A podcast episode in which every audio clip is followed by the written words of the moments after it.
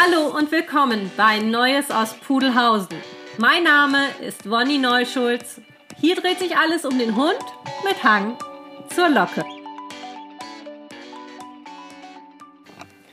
Wenn Menschen Hundetrainer, Trainerinnen konsultieren, geht es ganz oft darum, dass sie ein Problem mit einer Verhaltensweise ihres Hundes haben. Sie rufen dann jemanden ihrer Wahl an und beschreiben das, womit sie unzufrieden sind und es soll wegtrainiert werden. Dieses Verhalten soll weg. Nun ist es so, dass ein guter Trainer oder Halter, Trainerin, Halterin, das dann als Herausforderung ansieht und die Sache angeht. Ein sehr guter Trainer, Halterin, nutzt dann sogar dieses Verhalten, was eigentlich unerwünscht ist, als Belohnung. Stell mir da sowas vor wie buddeln, anspringen. Dreht das Ganze also ein bisschen um. Ein hervorragender Trainer, Halterin, nimmt das jedoch sogar als Talent seines Hundes, als besondere Begabung und macht daraus eine Karriere. Ich freue mich ganz besonders, dass ich mein erstes Interview mit einer ganz wunderbaren Kollegin führen durfte, mit Svenja Bartoschat. Viel Spaß dabei und freut euch auf ihre Geschichte, aber vor allen Dingen ihre gemeinsame Geschichte mit ihrem Pudel Boje. Hallo Svenja. Hallo, schön, dass du da bist. Danke, dass ich hierher kommen durfte. Das ist das erste Interview, was ich mache, also jedenfalls jetzt so für den Podcast und ähm, und da haben wir es nämlich schon mit dem ganzen Ähm und das muss ich dann gleich jetzt wieder rausschneiden. Nein, und das Schöne daran ist, dass ich hier bin, ist, dass ich mit jemandem da bin, äh, bei dem ich mich total selber wohlfühle, weil ich bin natürlich auch voll aufgeregt. Ich finde das, find das Thema von dir total spannend und vielleicht siehst du das gar nicht so als Thema, aber ich habe das bei dir so empfunden? Du bist ähm, erstmal, um dich vorzustellen, du bist auch Hundetrainerin, wir sind mhm. Kolleginnen und du bist, glaube ich, auch schon ähm, ganz schön lange Hundetrainerin und da sehr erfahren. Du hast ein Spezialgebiet, da wollen wir gleich auch noch drüber reden. Und dein Werdegang und deine Erfahrung und deine, ähm, ja, wo du jetzt eigentlich letztlich gelandet bist, wobei das ist ja kein Ziel, das ist wahrscheinlich jetzt so eine Zwischenetappe, so wie ich dich kenne. Das finde ich total spannend und ich würde das ganz gerne alles so unter dem Obergedanken nehmen, dass du aus einem Problem, was da war, eine mhm. Herausforderung gesehen hast und dann letztendlich kreativ und mit deiner intrinsischen, also mit deiner ureigenen Motivation als Hundemutter da sozusagen eine Karriere auch draus gemacht hast. Und wie man daraus was Gutes machen kann, ich finde, das ist ein Thema, was wir heute auch brauchen. Ja, so. auf jeden Fall. Also, dann stell dich doch erstmal ganz in Ruhe vor. Ja, ja vielen Dank erstmal.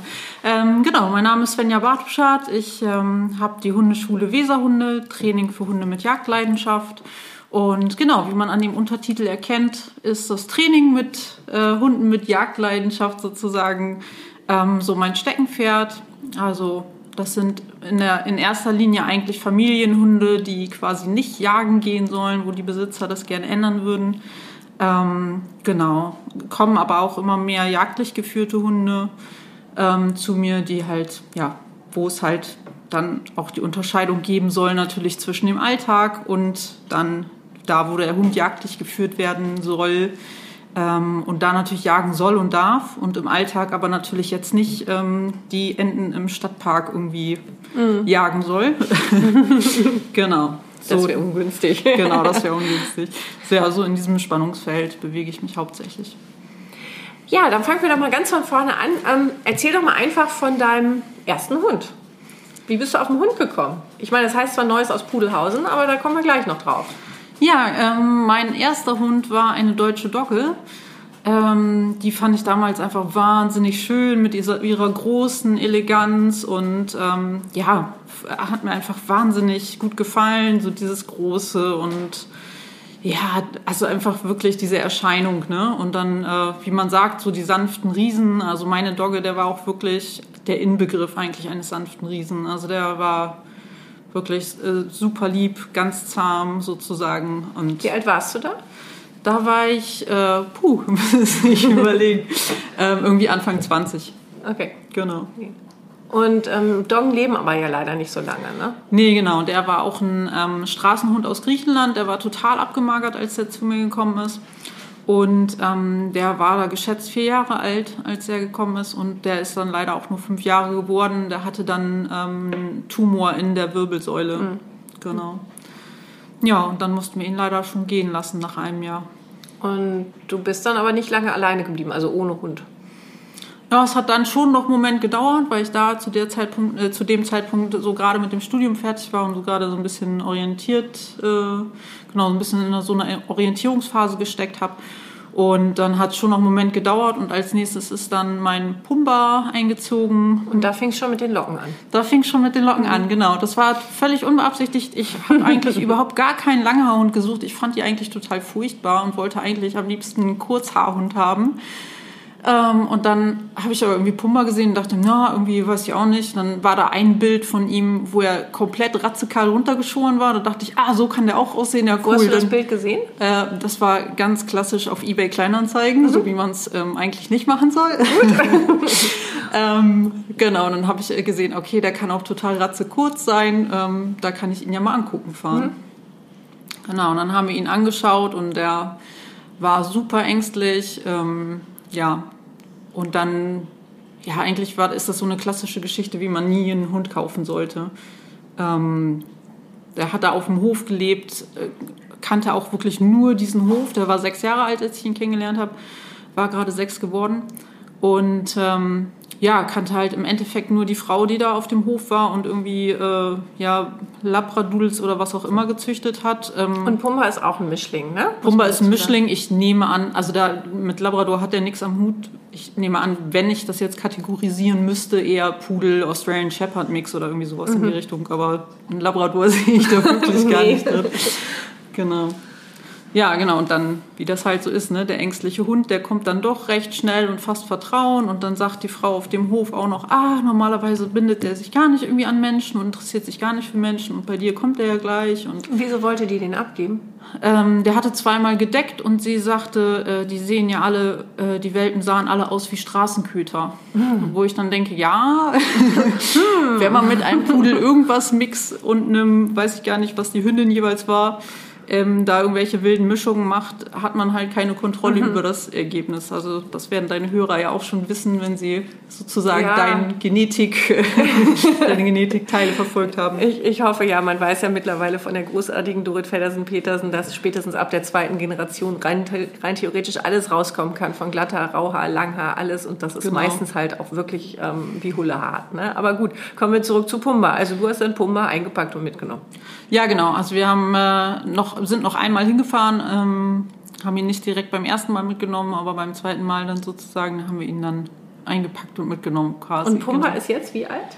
Der, der ist jetzt hier auch gerade? Genau, der ist jetzt 15,5 und äh, ja, jetzt sozusagen dann bald schon zehn Jahre bei mir, unglaublich. Ja, und ein richtig cooler Opa.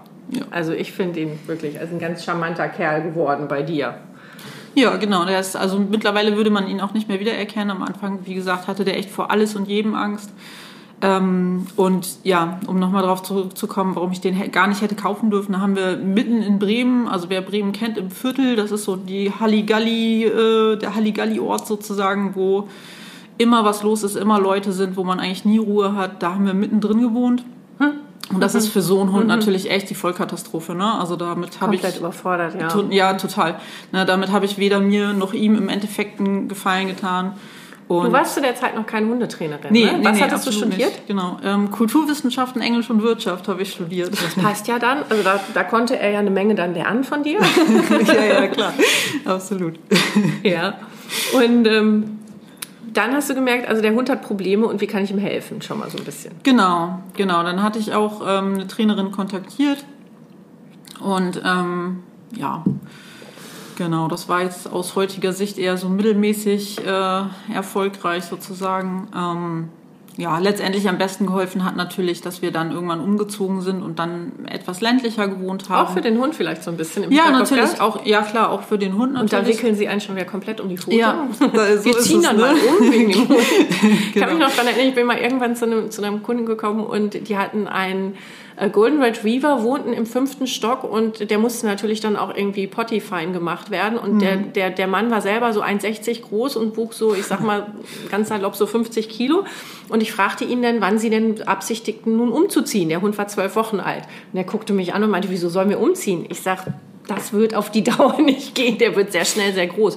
Ich sag's mal so, um eine lange Geschichte kurz zu machen. Vier Wochen später hatten die eine andere Wohnung. Ja. also typisch Hund halt. Ne? Genau. Ja gut. Und ähm, du hast dann auch vom schlechten Beispiel gelernt bei ihr? Also, oder gese- gesehen, naja, es ist so mittel, semi erfolgreich und wir ziehen jetzt erstmal um und ähm, wie läuft es jetzt Genau, weiter? also mit ganz ihm? so schnell umgezogen sind wir dann nicht. Ja. Aber ähm, genau, also danach hat man halt erst gesehen, dass es deutlich besser wurde. Ne? Also Mhm. war für mich auch am Anfang gar nicht klar, irgendwie, wie, wie schnell kann sich so ein Hund verändern, wie schnell kann er seine Angst ablegen, wenn, wenn er dann halt diese Dauerstressoren nicht mehr so extrem im Vordergrund stehen. Hat ne? die den selber gezüchtet eigentlich oder hat die, Nee, die hat den den irgendwo gekauft? Die hat den gekauft, genau. Mhm. Ja. Okay, und Pummer ist aber, wie ich jetzt gerade auch sehe, und jemand wedelt mich ganz charmant von hinten links an, auch nicht alleine geblieben, ne? Nee, genau. Ähm, dann hatte ich zwischenzeitlich noch eine Jack Russell Dackel-Mix-Hündin dazu. Ähm, Das hört sich auch nach einer Herausforderung an. ja, total. Die war auch echt, also die war wirklich auch echt ein bisschen durchgeknallt. Die war auch sehr, sehr anstrengend. Also, Hast du die als Welpen geholt oder hast du die nee, auch irgendwo die haben wir, genau, nee, die haben wir aus dem Tierheim geholt. Mhm. Ähm, genau, die war da in so einer Art Notfallklappe abgegeben worden, ähm, hochträchtig. Und hat dann im Tierheim ihre Welpen bekommen. Genau, hat ihre Welpen dann auch dort selber getötet, ähm, weil sie einfach wahrscheinlich massiv überfordert war da mit Mhm, der Situation. Und ähm, ja, die hatte wirklich echt einen krassen Knacks weg, einfach, muss man so einfach so sagen. Also die war äh, auch, Hausnummer, hört war echt eine an, ja. Hausnummer auf jeden Fall, genau. Genau, ähm, und äh, ja, die war dann so zwei Jahre bei uns. Mahlzeit. Das war der Boje, der wollte sich auch mal melden, was Pudelhaus. Genau. Auch was beisteuern. Ja, wir waren es nicht, wir waren es nicht. Dafür hat man auch Hunde, ne? um das dann so drauf abzuwälzen. Genau, und dann ähm, danach kam dann die Juna dazu. Wie Ähm, alt ist diese Jack Russell-Hündin geworden oder hast du die abgegeben hinterher? Nee, die ist ähm, auch nicht so wahnsinnig alt geworden. Ähm, die hat, glaube ich, so zwei Jahre bei uns gelebt. Die ist, wir wissen nicht genau wie, aber wahrscheinlich irgendwie an einem Herzinfarkt oder irgendwas in die Gott, Richtung ähm, wahrscheinlich dann plötzlich gestorben. Genau, das war auch nicht abzusehen. Ja, genau, da, wissen, ja, da weiß man ja auch Nee. im Endeffekt gar nichts irgendwie zur Krankheitsgeschichte vorher oder so. Genau. Ähm, ja, und dann kam Juna dazu, eine Hündin aus ähm, Rumänien. Auch mit Locken? Auch mit Locken, genau. Da, da war es aber schon klar, dass es irgendwie was Pudelartiges sozusagen werden soll. Da haben wir schon gezielt sozusagen geschaut Mhm. Was meinst du, was da so drin ist? Ähm, also wenn man sie ganz, ganz runterschert, dann hat sie so ein Spaniel-Gesicht. Mhm. Genau, also irgendwie, was weiß ich, Cocker Spaniel oder so vielleicht Mhm. oder irgendwie so in die Richtung. Also die Schnauze und die Ohren sehen dann schon sehr spanielig aus Mhm. sozusagen. Genau, und die waren gerade eine Woche auf ihrer Pflegestelle und dann haben wir sie da kennengelernt. Und ähm, genau, dann ist sie ein paar Tage später auch schon bei uns eingezogen, weil das mit Pumba und Juna echt super harmoniert hat. Die haben ganz toll zusammen gespielt und ähm, das hat wirklich gut geklappt. Die hatten dann auch nicht so einen großen Altersunterschied. Ähm, Pumba war dann acht und Juna war sechs, als sie zu uns kam. Genau, und das hat äh, wirklich super geklappt zwischen den beiden. Und da hattest du dann mal so ein bisschen easy going gehabt mit dem Genau, Hunden? das war dann deutlich mehr easygoing. Ähm, und da hat auch das Thema mit dem Jagen angefangen, weil Juna wirklich, ähm, ja, ich hatte das Gefühl, die hat so Kooperation mit dem Menschen irgendwie so gar nicht gelernt. Und äh, sobald wir rausgegangen sind, war die wirklich Nase auf dem Boden und dann. Äh, In ihrer eigenen Bubble ist sie dahin geschwebt. Total, genau. Ne? So wirklich überhaupt gar nicht mehr ansprechbar und ähm, ja, auch da eigentlich, ne, wie man manchmal so Cocker Spaniel auch so kennt, Ja. ne? Nase runter und dann ist alles andere irgendwie unwichtig. Ähm, genau, und da äh, fing das dann an sozusagen, dass ich mich mit dem Thema Jagen und wie kann ich das eventuell unterbrechen oder umlenken und mehr auf mich lenken sozusagen. Ähm, ja, dass ich mich angefangen habe, damit zu beschäftigen, Wie, wie hast du das angefangen? Hast du mit YouTube-Videos angefangen, Büchern bei anderen Trainern geguckt? Du Genau. warst ja immer noch keine Trainerin, ne? Doch, da war ich mittlerweile schon Trainerin. Ja, genau. hat dich der Jack Russell dazu getrieben? Ja, genau. In den Wahnsinn und zum Trainertum? Ja, genau, sozusagen. ja, genau. Mit der Jack Russell-Hündin hatte ich dann auch eine ähm, Hundetrainerin. Ähm, und ähm, ja, die fand ich hat sehr viel über Strafe gearbeitet und auch viel über Strafe, wo es kein, aus meiner Sicht damals auch keinen Sinn gemacht hat. Mhm. Ähm, und wo ich mir dann eigentlich ähm, andere Wege überlegt habe, also selber überlegt habe, wie kann ich es jetzt mit ihr machen, wie würde es Sinn machen und wo es dann auch wirklich gut funktioniert hat. Ähm, wir hatten zum Beispiel ein ganz großes Thema mit äh, Hundeanbellen auf dem Spaziergang, mhm. ähm, weil sie schon mehrmals gebissen worden war. Und das haben wir dann wirklich gut hingekriegt. Wie habt ihr das gelöst? Über welchen Weg? Hast du geklickert? Hast du sie belohnt? Hast du sie desensibilisiert oder alles gleichzeitig und parallel? Und genau, also ich habe ähm, hab sie geklickert fürs ruhig bleiben ähm, und halt auch körperlich eingeschränkt, ne? dass sie äh, also einfach den Raum begrenzt sozusagen.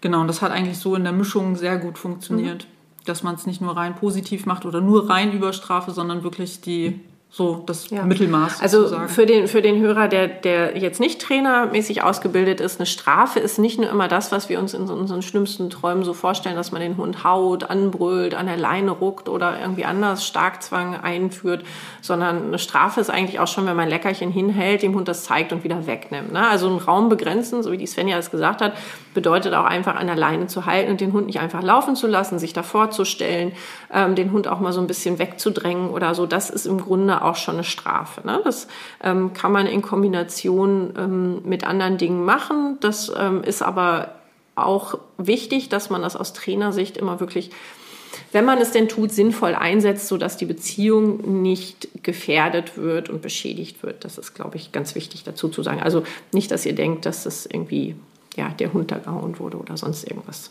ganz Furchtbares gemacht wurde. Ne? Also einfach Grenzen aufzeigen. Das ist ja auch in der Hundeerziehung unglaublich wichtig, genau, genau, wie bei den Kindern. Ja, absolut. Okay, also du hattest Juna und du hattest den Pumba. Genau. Und warst mittlerweile Trainerin und hattest deine Orientierung gefunden. Ja, genau. Und dann habe ich ja erstmal angefangen, ähm, ja, mit Büchern. Ähm, finde ich, geht Trainieren immer nicht so richtig gut, ähm, weil das mir zu wenig individuell ist. Das heißt, ich selber nehme auch gerne Training bei Kollegen. Mhm.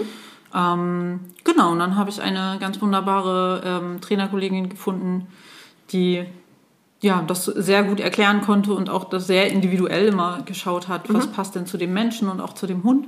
Ist auch und ganz wichtig bei aller Lerntheorie, ne? Absolut, also, genau. Und jeder ähm, Hund ist anders. Ja, das hat wirklich, äh, ja, wenn man es dann ähm, auch gut befolgt sozusagen, dann sieht man, also es macht daran ja auch so Spaß, ne, dass man einfach super schnell Erfolge sieht ähm, und sich Dinge einfach total schnell bessern. Und das war mit Juna dann letztendlich auch so. Ich habe dann, äh, um mal so eine Hausnummer zu nennen, mit ihr zwei Monate lang wirklich jeden Tag intensiv trainiert und dann konnte ich sie wirklich freilaufen lassen. Hm. Und das war vorher halt überhaupt nicht möglich. Ne? Hm, hm. Dann wäre die einfach äh, in, ihrem, in ihrer Welt geblieben und wäre irgendwie abgezwitschert und hm, ich hätte sie nicht wieder gekriegt. Ja, da musst du aber auch schon sehr determiniert sein und sehr gut ähm, wissen, was du als Resultat möchtest. Also das ist eine Erwartung, du genau, hast eine Motivation, ja. dadurch, dass du auch Erfolge hast, der Hund natürlich auch, aber du jetzt auch so als Mensch und auch als Trainer, auch wir Trainer sind nur Menschen, ne? auch wir Trainer haben Misserfolge und bauen manchmal Mist. Das liegt in der Natur Klar. der Sache, machen nicht immer alles richtig, auch wenn wir bei den Kunden alles wissen, aber wir selber, das sagtest du auch gerade so schön, ist schön, wenn jemand anders mal drauf guckt und auf jeden Fall, ne? und, weil ich so mich eine Supervision mache. Genau, ne? ich, ich, sehe mich selber ja auch nicht mit dem Hund, deswegen finde ich es genau. immer super wichtig, auch da den Blick von außen zu bekommen ähm, und da auch nochmal Feedback zu bekommen. Ne? Also das finde ich einfach echt total schön. Ja, und du hast dann aber da auch schon gesehen, hier ist ein Problem und dann ist so deine Herangehensweise, okay, das ist ein Problem und nicht so wie, wie, wie an, also es gibt ja verschiedene Typen von Menschen und manche Menschen sagen ja, gut, dann bestelle ich mir jemand, der muss das lösen, ich bezahle dafür Geld oder ich mache irgendwie Problemmanagement. Und klar muss man das auch teilweise machen, damit man überhaupt im Alltag weiterkommt. Aber du bist dann auch immer so jemand, der ähm, sich denkt, okay, wie kann ich das lösen? Gehst die Lösung an mit verschiedenen Strategien und bist dann, wie ich gerade schon so gesagt habe, wirklich auch sehr determiniert. Ne? Und ja, daraus total. entwickeln sich dann auch wieder andere Dinge, so wie zum Beispiel, dass du dann halt Trainerin geworden bist. Ne? So, ja. so mal eben, nicht mal eben, aber immer, das hört sich so ein bisschen so an. Aber ähm, du hast halt gesehen, so komme ich nur weiter und hast dich da unglaublich weitergebildet und hast dich genau. reingekniet genau. und hast, ähm, und das finde ich ist so wichtig, ähm, dass du auch so jemand bist, der, ich kenne einige davon, ich finde das immer wieder schön, ähm, zu sehen, dass man den Hund, und das jetzt bitte nicht falsch verstehen, man nimmt den Hund an als Geschöpf, man adoptiert es, man, ähm, ja, das, das ist emotional sicherlich, und ich kann das sagen, ich habe ein Kind, ähm, ähnlich zu, gleichzusetzen mit dem Kind und auch die Aufgabe ist so ähnlich, wenn es auch eine andere ist, ja. Und ähm, auf einer gewissen Ebene kann man das bestimmt ähm, vergleichen. So und wenn man dann guckt, was hat der Hund für Talente, was hat er für Probleme? Und sich da in die Richtung praktisch aus so einer, ja, man kann es durchaus so sagen, so einer mütterlichen, ähm, vielleicht auch instinktiven, beschützenden Rolle heraus ähm, schaut, was kann ich am meisten geben, wo muss mein Problemansatz sein, wo ist meine Zielrichtung, muss ich meine Erwartungen revidieren, darf ich überhaupt Erwartungen haben, vielleicht können wir das gleich auch nochmal besprechen. Und dann halt schauen, dass man nicht für sich, weil vielleicht hättest du lieber einen Hund gehabt, mit dem du Agility hättest machen sollen oder so, aber du schaust dann halt, was, was ist mit meinem Hund los, was kann ich da, wie kann ich dem Hund, ganz platt gesagt, das pupsglücklichste Leben auf der Welt bescheren, sodass wir beide ein schönes Auskommen haben, aber vor allen Dingen dem, dem, dem Hund Gerechtigkeit widerfahren kann. Ja, genau. So also ich denke mal uns beiden, ne? Also weil für mich einfach klar war, uns beiden geht es am besten, wenn wir gemeinsam ohne Leine unterwegs sein können. Immer, ja. Und ähm, das kann ich natürlich nicht verantworten, wenn ich weiß, mein Hund irgendwie rennt dem Reh hinterher oder stöbert den Hasen auf und ähm, hetzt da hinterher. Das kann ich mit mir nicht selber gut vereinbaren. Deswegen ist dann klar, Freilauf funktioniert nur, wenn es wirklich ähm, sicher funktioniert, einfach, ne? wenn mein Hund ansprechbar ist. Monatelang trainiert. Also genau, das war mein trainiert. Ziel. Und da haben wir wirklich, also wirklich jeden Tag äh, richtig dran gearbeitet. Ähm, und genau, das war mir einfach super wichtig, da hinzukommen. Und dann ist es mir auch ähm, ehrlich gesagt wichtig, da relativ schnell ans Ziel zu kommen, weil ich mhm. jetzt keine Lust gehabt hätte, irgendwie zwei Jahre lang da irgendwie vor mich hinzukrebsen und jeden Samstag da irgendwie ein bisschen drin rumzuschrauben oder so, weil ich auch glaube, dass das nicht funktioniert. Sondern wenn man sich ein Ziel gesetzt hat, dass man dann schon ja, da einfach das lebt, klingt jetzt vielleicht so ein bisschen abgedroschen, aber da schon auch viel für tut und nicht denkt, ach, jetzt jeden Samstag um 10 habe ich hier meine eine Stunde mhm. und da machen wir das so ein bisschen, sondern dass man den Alltag übernehmen. Genau, ne? dass man mhm. das so integriert, ne? Genau, ja, absolut. Und man kann schon sagen, zu dem Zeitpunkt warst du eigentlich schon, nicht eigentlich, sondern du warst da schon eine Expertin für Anti-Jagd-Training. Das hat dein Hund sozusagen mit dir mit auf den Weg gegeben. Das war so, so, so ihr Geschenk. Genau, da fing das auf jeden Fall an. Die Richtung genau. wurde dann so ein bisschen ja. ähm, korrigiert. ja, genau. Und du hattest dann wie viele Jahre die beiden, die Juna und den Pumba zusammen? Ähm, genau, muss gerade überlegen. Ja, Pumba war ja acht, als Juna kam und ähm, als Pumba so zehn, beziehungsweise so zehneinhalb war, kam dann der Boje mit dazu. So, und Achtung, jetzt kommen wir nämlich zu der tatsächlichen Locke und zu deinem ähm, sonstigen Beuteschema einen Hund auf eBay Kleinanzeigen ähm, zu kaufen oder ähm, zu, vom, vom Tierschutz zu übernehmen, hast du dir dann gedacht, also jetzt mal eine, in Anführungsstrichen, nicht Anführungsstrichen, sondern kannst du ruhig so sagen, eine echte Locke. Genau, eine echte, die Originallocke. Wie, wie kamst du dem Gedanken nach, dieser, nach diesem ganzen Weg? Wie, wie kommt man auf einen Pudel? Ja, genau. Ich wollte gerne einen ähm, total netten Allrounder, mit dem ich im Endeffekt alles machen kann, der jetzt aber nicht so Hardcore-Arbeitshund ist, dass der irgendwie dann. Äh, ich muss schon lachen. Genau, ja. Ähm, dass der irgendwie nach zwei Tagen irgendwie dann anfängt zu nerven, wenn er nichts gearbeitet hat. Das hat jetzt ehrlich gesagt nicht so gut geklappt mit dem Boje. naja, auf Boje kommen wir gleich mal nochmal genau zu Genau, sprechen. nee, aber ansonsten ähm, wollte ich halt gerne Allrounder und das Fell war mir dann mittlerweile ehrlich gesagt gar nicht mehr so wichtig. Ähm, ganz im Gegenteil, ich finde es ähm, bei den Pudeln total cool, dass die nicht haaren. Also das habe ich zum Beispiel bei Juna, die haart auch überhaupt gar nicht. Ähm, Pumba hat äh, relativ viel. So, das ist immer so die Genlotterie, ne? Ja, genau. Mhm. Und ähm, ja, das habe ich aber Juna gemerkt, wie schön das ist einfach, ne? Dass man nirgendwo ähm, mhm. Haare findet und das ist einfach sehr angenehm. Ja, ist schon nice, auch wenn man keine Hausfrau. Ich will nicht sagen, dass du keine Hausfrau, um Gottes Willen. Nein, das ist, sieht wunderbar hier aus. Aber ähm, es ist schon, es ist schon echt nice. Es ist schon ein toller Vorteil. Ne? Also man gewöhnt sich da wirklich sehr dran, ne? wenn man dann mal so zu Freunden kommt, die so ein äh, Labby haben oder irgendwie so ein Kurzhaardingen mit Nadeln, sage ich immer das ist schon ähm, echt nett, wenn man dann so mit seinem Pudel rein und raus geht und man sieht nichts. Ne? Ja, auf jeden Fall. Okay, also du hattest dir gedacht, ein Allrounder, der nicht so ein durch äh, und durch Arbeitshund ist. Und du hattest so die Erwartung an einen Pudel. Du hast dich natürlich dann informiert. Du warst jetzt schon Profi. Ne? Du erzählst ja auch den Leuten, was sie tun und lassen sollen und warst jetzt schon auf einer ganz anderen Ebene, den Hund anzuschaffen. Und hast dir genau. das dann so überlegt und hattest die Erwartungen an diesen Pudel. Welchen? Genau, ja, einfach ein sportlicher, aber dennoch zu Hause irgendwie entspannter Hund, Der nicht jagen sollte, der entspannt ist. Der Ja, der im besten Fall, Fall nicht ja- jagt, ähm, genau. Ähm, das hat jetzt auch nicht so richtig gut geklappt. Ähm, genau, weil damals war es jetzt noch nicht ganz so klar. Also da war ich schon so ein bisschen in so Richtung ähm, Jagdverhalten kontrollieren ähm, und so, aber das war jetzt noch nicht so richtig das, wo ich mich irgendwie spezialisiert hatte. Ähm, Es war schon ein Thema, was ich spannend fand, aber wie gesagt, noch nicht so richtig mein Steckenpferd. Genau, und dann ähm, ja, bin ich auf Züchtersuche gegangen. Ähm, diesmal auch komplett anders, als ich das damals bei eBay Kleinanzeigen gemacht habe. Sondern, Man lernt ähm, immer dazu. genau, diesmal hatte ich so gefühlt so einen zweiseitigen äh, Anforderungskatalog an meinen Züchter sozusagen. Was mir alles wichtig war, ne, von Gesundheitsuntersuchungen. Ähm, das Wesen war mir super, super wichtig. Die Aufzucht fand ich auch extrem wichtig, dass die Hunde wirklich ähm, die Chance haben, unerschrocken durchs Leben zu gehen, gerade nach meiner Erfahrung mit Pumba. Das ist eine absolut wichtige Basis nach. Genau, finde ich, also ne, finde ich für den Hund einfach super schön, wenn er möglichst vor gar nichts Angst hat und ähm, ja, weil es einfach für den Hund selber immer so stressig ist, ne? Wenn man irgendwie dauernd angespannt oder mit Angst durchs Leben geht, ist einfach nicht schön. Ja, der wird auch irgendwann dann krank, ne? Das, Genau. Das geht ja auch so. im Geht auch aufs Immunsystem. Ja. genau, ganz klar. Genau, und von daher war mir das total wichtig, ähm, dass die schon echt früh schöne Erfahrungen machen und auch ab, abgehärtet klingt jetzt irgendwie so negativ, aber dass die schon auch laute Geräusche kennenlernen und irgendwie sich nicht erschrecken, nur weil irgendwo mal ein äh, Deckel vom Herd fällt oder so. Ja, wobei Obacht, ne, da muss ich ein bisschen reingrätschen, weil viele Züchter denken dann, ach, ich mache es richtig. Also diese sensitive Phase, das muss man schon zu nehmen wissen. Das ist ein Ja, Kapitel, genau. das ähm, füllt Bücherregale.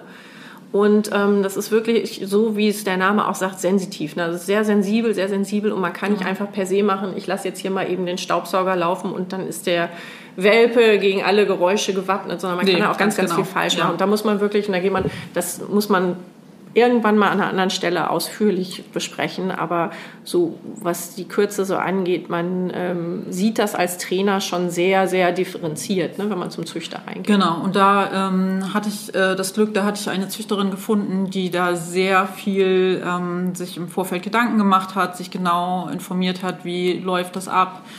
Ähm, Genau, wie kann man das am besten machen, ne? dass die Hunde da möglichst unerschrocken durchs Leben gehen. Und das muss ich sagen, das ist auch wirklich so. Also ein Boje, dass der mal irgendwie Angst hat, wüsste ich jetzt so keine Nee. Situation irgendwie. Den haut nicht zu um. Das ist Den haut erstmal nichts um, Mhm. genau.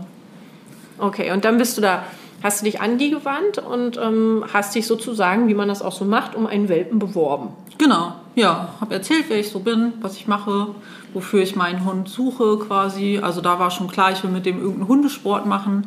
Ähm, was es werden wird, war mir da noch gar nicht so wichtig.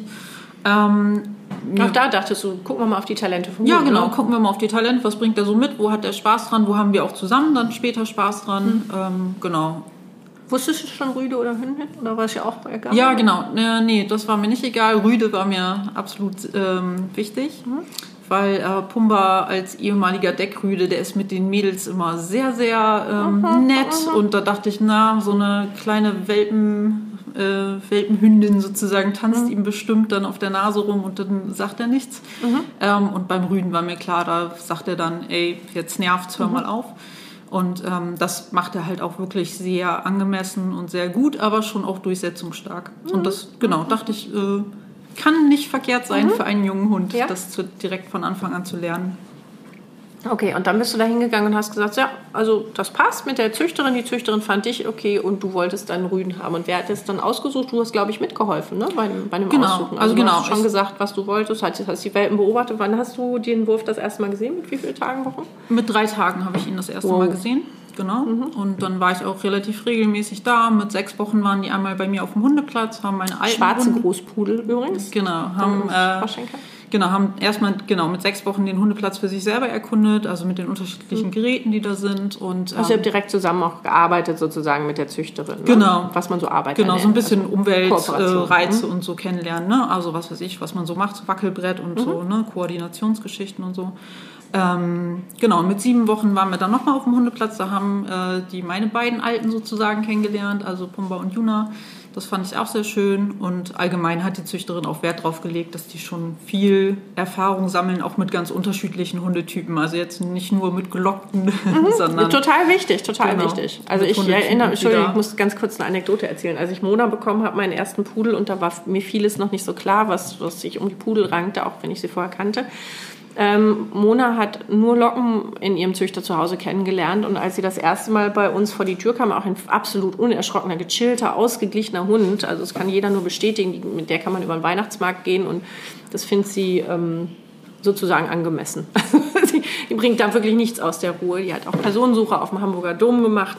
Äh, wer das äh, kennt, der weiß, wie gechillt dieser Hund ist. Aber als sie als Welpe zu mir kam, hat sie als allererstes den Nachbarbeagle gesehen und ist schreiend davon. Ja, weil ich dachte, hm. was hat er nur? Ich darauf kam, drei Minuten später, ach ja, der hat gar keine Locken. Das ist ja. wichtig. so, kommt ja, man nicht genau, drauf. Absolut, ja. Okay, und wann wusstest du, was, dass es Boje wird? Mm, ja, ich glaube ungefähr so zu dem Zeitpunkt, wo wir da zusammen mit meinen Hunden auf dem Hundeplatz waren, also so mit sieben Wochen ungefähr. Ähm, da ließ sich das schon ganz gut einkategorisieren, sozusagen, wie, wie welcher Rüde so ist, so grob zumindest. Ähm, genau. Wie war er? Wie, warum hast du dich in ihn hast du dich verliebt? War es eine Vernunftentscheidung? War es beides? Ähm, war schon eher eine Vernunftentscheidung, würde ich sagen. Ähm, genau, er war so ein Typ total unerschrocken. Ähm, sein einer Bruder, den, der war mir zu, zu schissig. Ähm, und der andere war mir ein bisschen zu haudegenmäßig und er war so, ja, er war total unerschrocken, cool und konnte sich auch mal selbst zurücknehmen. Das mhm. hat mir total gut gefallen, genau. War aber jetzt nicht, ähm, ja, nicht zurücknehmen im Sinne von ja, äh, Mauerblümchen, ja. sondern ne, mal eben, auch wenn die anderen rennen, kann er mal eben sitzen und sich das angucken. Beobachten, total Beobachten, wichtig. Ne? Genau. genau. Ja. ja, und du hattest auch so gedacht, auch so als Assistenz ist er auch so in Ordnung, in der Hundeschule vielleicht. Ne? Genau, ja. Dann kann er das auch mal ausgleichen bei anderen Hunden. Okay.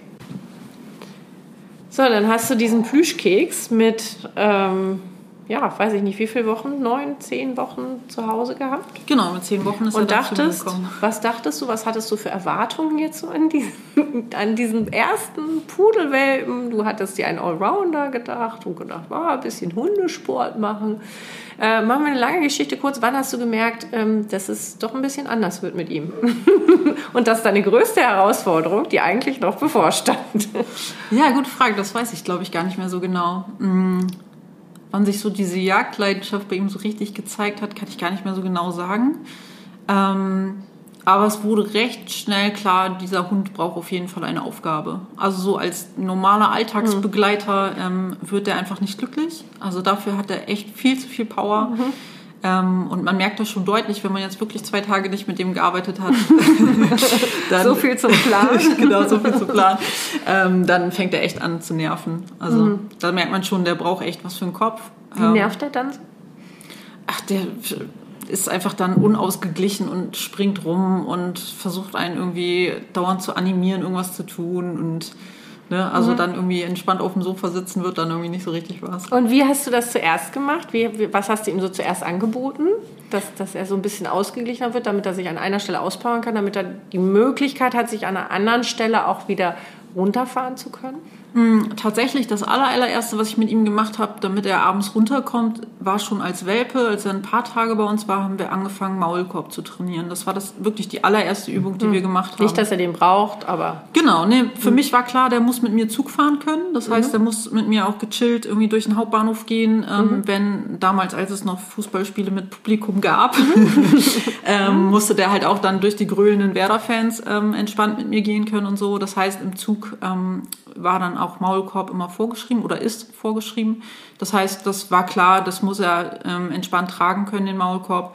Deswegen ja, habe ich damit sozusagen zwei Fliegen mit einer Klappe geschlagen. Ne? Dieses mhm. einfach nur die Schnauze da reinstecken war für ihn irgendwie kognitiv anscheinend schon anstrengend als Welpe. Und ähm, das haben wir dann abends immer mal so fünf Minuten gemacht. Ja, man darf das nicht überschätzen, ne? diesen genau. Fokus zu halten. Ne? Ja. Alleine so zwei, drei Minuten ist für einen Welpen manchmal schon, also man unterschätzt das wirklich als Mensch. Genau, haben wir wirklich nur ein paar, paar Minuten gemacht abends und dann war der wirklich entspannt und hat schön geschlafen und das war total gut. Ne? Und dann, dadurch, dann auch die Synapsen bilden, dann schön im Schlaf genau. danach. Ne? Ja, nach dem genau. Training. Und das merkt man halt, ja ähm, der hat überhaupt gar kein Thema damit Maulkorb zu tragen. Das ist wirklich sehr entspannt. Okay. Und ähm, dann irgendwann hast du doch gemerkt, alter Falter. Genau, jetzt müssen der wir mal ein hat aber Lust. Genau. auf Hinterherjagen. Vielleicht sollten wir ganz kurz, oder vielleicht kannst du das auch besser als, als Spezialistin, ganz kurz so, dass es gibt ja verschiedene Verhalten beim Hund und die Leute verwechseln das oft und wir als Trainer wissen das jetzt. Was ist eigentlich so ganz kurz runtergebrochen die Definition von Jagd? Ne, weil viele Leute denken, wenn mein Hund ein Reh hetzt, das ist jetzt das Jagen und das soll ich verhindern. Wo fängt Jagd eigentlich an? Weil wir sind ja auch bei Hm. Boje, wann hast du es erkannt? Was macht dann so ein Hund? Wo denkt man auch gerade so als Trainer so, ups, was Ja. passiert denn da gerade? Weil das fängt ja viel, viel, viel früher an. Vielleicht Genau, so also der Klassiker ist eigentlich so, der Hund springt jedem Blatt hinterher, findet irgendwie, also das ist jetzt, gilt jetzt für die Bewegungsjäger, also die, die so Mhm. auf Sicht und auf Bewegung irgendwie angetriggert sind sozusagen. Ähm, ja, da fliegt ein Blatt, da, das war, wird hinterher gejagt, da ist ein Schmetterling, der muss gejagt werden. Was ja so süß aussieht. Genau, das sieht so süß aus. Okay. Ähm, kann ich nur jedem raten, das ähm, gleich zu unterbinden, dass sich das nicht verselbstständigt sozusagen. Ähm, weil das sind Oder natürlich. zumindest sehr gut beobachten und dann in andere Bahnen lenken. Genau, ne, weil das sind natürlich dann so die ersten kleinen Spielchen in Anführungsstrichen, wo, wo dann aber das genau das Verhalten ja geübt wird. Genau, ne? und Jagd Also ist kein Spielverhalten. Genau, ne? Also einfach ähm, dieses unkontrollierte Hinterherrennen ist ja genau das, was ich dann später nicht will, haben will. Ne? Wenn ich jetzt irgendwie nicht an einen Schmetterling, sondern vielleicht an einen Hasen oder so denke, spätestens da finden es die meisten Leute dann nicht mehr ganz so lustig. Ähm, genau. Ansonsten bei ihm habe ich das viel gemerkt, einfach so über dieses Fixieren. Also schon alleine, ne, wenn der Hund anfängt ähm, zu scannen, die Umgebung zu scannen, lässt sich hier irgendwas sehen, was interessant sein könnte. Ähm, da fängt es ja schon, oder da ist es schon fortgeschritten sozusagen, das Jagdverhalten. Ähm, genau, dann natürlich dieses Fixieren, wenn irgendwie ein Tier da ist. Oder auch ähm, einfach stehen und wittern, ne? für, die, für die Hunde, die eher jetzt über die Nase jagen.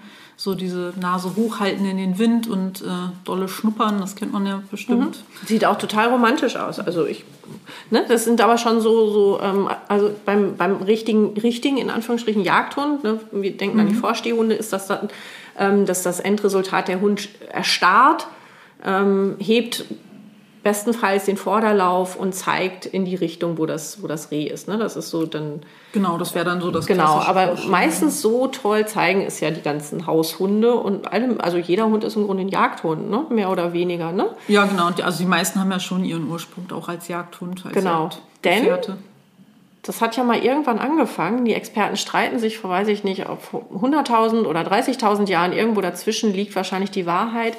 Und ähm, dass die Koevolution von Mensch und Hund angefangen hat. Und sicherlich war einer der ganz, ganz wichtigen Punkte, dass man gemeinsam auf die Jagd gegangen ist und Genau. kooperiert hat. Ne? Genau, so dieser gemeinsame Erfolg, ne? Und, Und dann auf einmal dürfen sie es nicht mehr im Jagd. Stadtpark. Nee, genau. Blöd. Das ist natürlich äh, schwierig, wenn es so tief in den Genen verankert ist. Genau. Okay, und dann hast du schnell gemerkt, aha, also ich hatte jetzt mit Juna schon ähm, so die erste, ähm, das erste Fund auf die Schippe gekriegt und ich habe mir eigentlich was ganz anderes gedacht mit diesem Lockenwolf und auf einmal haut der nochmal ein ordentliches Fund auf diese Schippe drauf. Genau, absolut. Der, Herausforderung, Herausforderung. also der Mhm. war auf jeden Fall jagdlich äh, noch mal viel, viel krasser ambitioniert als Juna. Mhm. Ähm, genau, was ich mir jetzt auch vorher so nicht vorgestellt hatte. ähm, aber ja, genau. Aber umgetauscht hast du ihn nicht, wie wir wissen. Nee, absolut nicht. Nee, also der ist einfach ein cooler Typ. Und ähm, Er hat auch viel Spaß gemacht, macht er immer noch. Ne? ja, der Also- macht echt total viel Spaß. Und Also- ist ein unglaublich guter Arbeitshund, glaube ich. Auch sowas, was du ja eigentlich nicht geplant hattest. Hier Nee, genau. Also ein Arbeitshund, der ist echt wirklich sehr cool. Also mittlerweile verstehen wir uns auch sehr gut, Ja, welche gefunden. Aufgabe wann, wo, wie gemeint ist. Ähm, also das ist echt phänomenal. Das finde ich wirklich ganz toll. Und dann hast du dich mehr, hast du gesehen, dass andere Leute auch dieses Problem haben? Ne? Genau. Und hast dich so ein bisschen in diese Anti-Jagd-Thematik reingefuchst. Ja, Aber genau. Anti-Jagd kann man, glaube ich, nicht. Genau, ne? sage ich immer ungerne, weil das äh, suggeriert immer so ein bisschen, dass ich gegen die Jagd irgendwie was machen kann. Im Endeffekt ist es halt ein Umlenken sozusagen ähm, und Jagdverhalten kontrollieren quasi. Ne? Also ich kann es kontrollieren und Genau.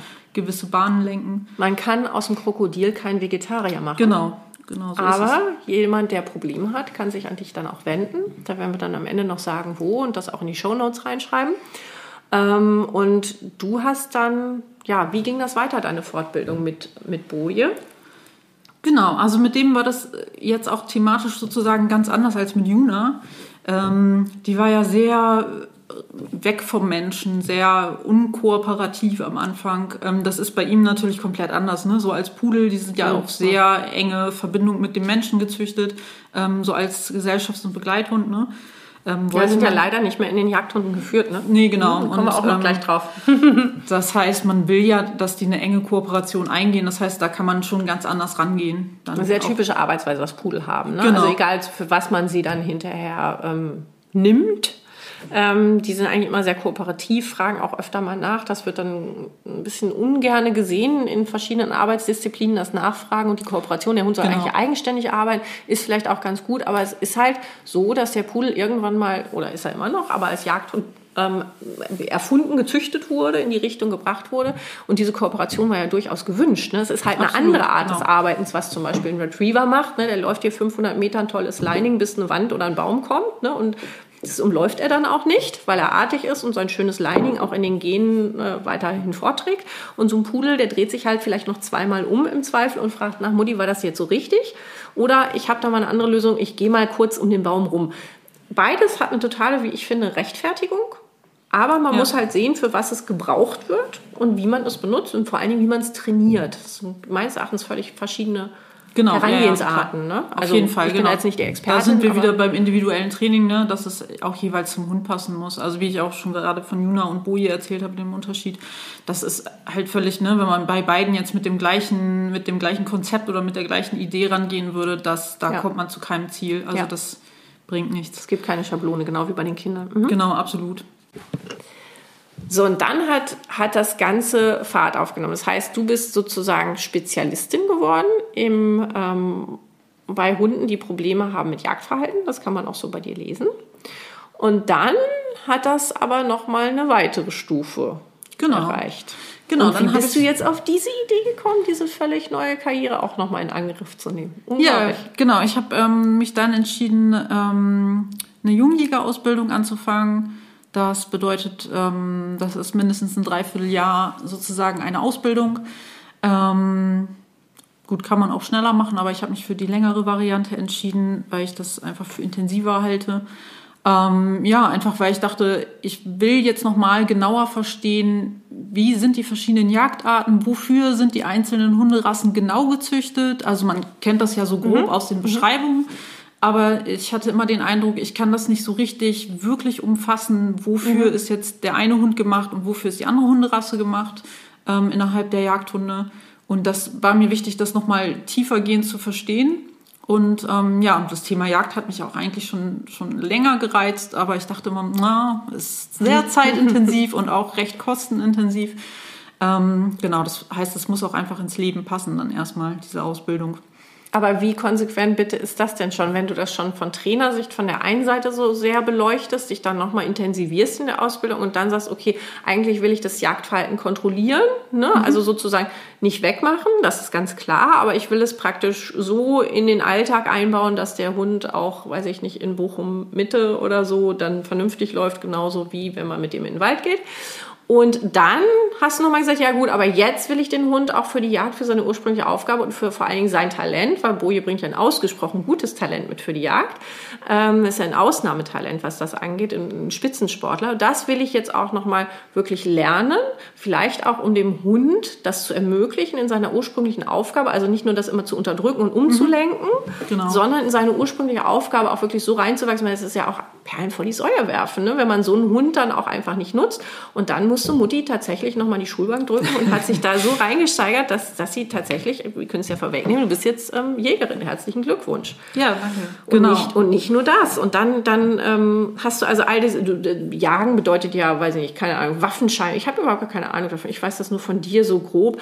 Waffenschein machen. Ne? Man muss ja auch irgendwie schießen. Genau, so, Schießprüfung gehört dazu. Dann muss man Fährten lesen können, man muss rechtlich sich auskennen, man muss, ich weiß, das ist unglaublich umfangreich. Ne? Genau, also das ist sehr umfangreich, auf jeden Fall. Genau, deswegen hatte ich mich auch für diese lange Variante entschieden. Also man kann auch, es gibt auch so Kurzkurse irgendwie ähm, in der Jagdschule, was weiß ich, an drei Wochen zum Jagdschein oder so.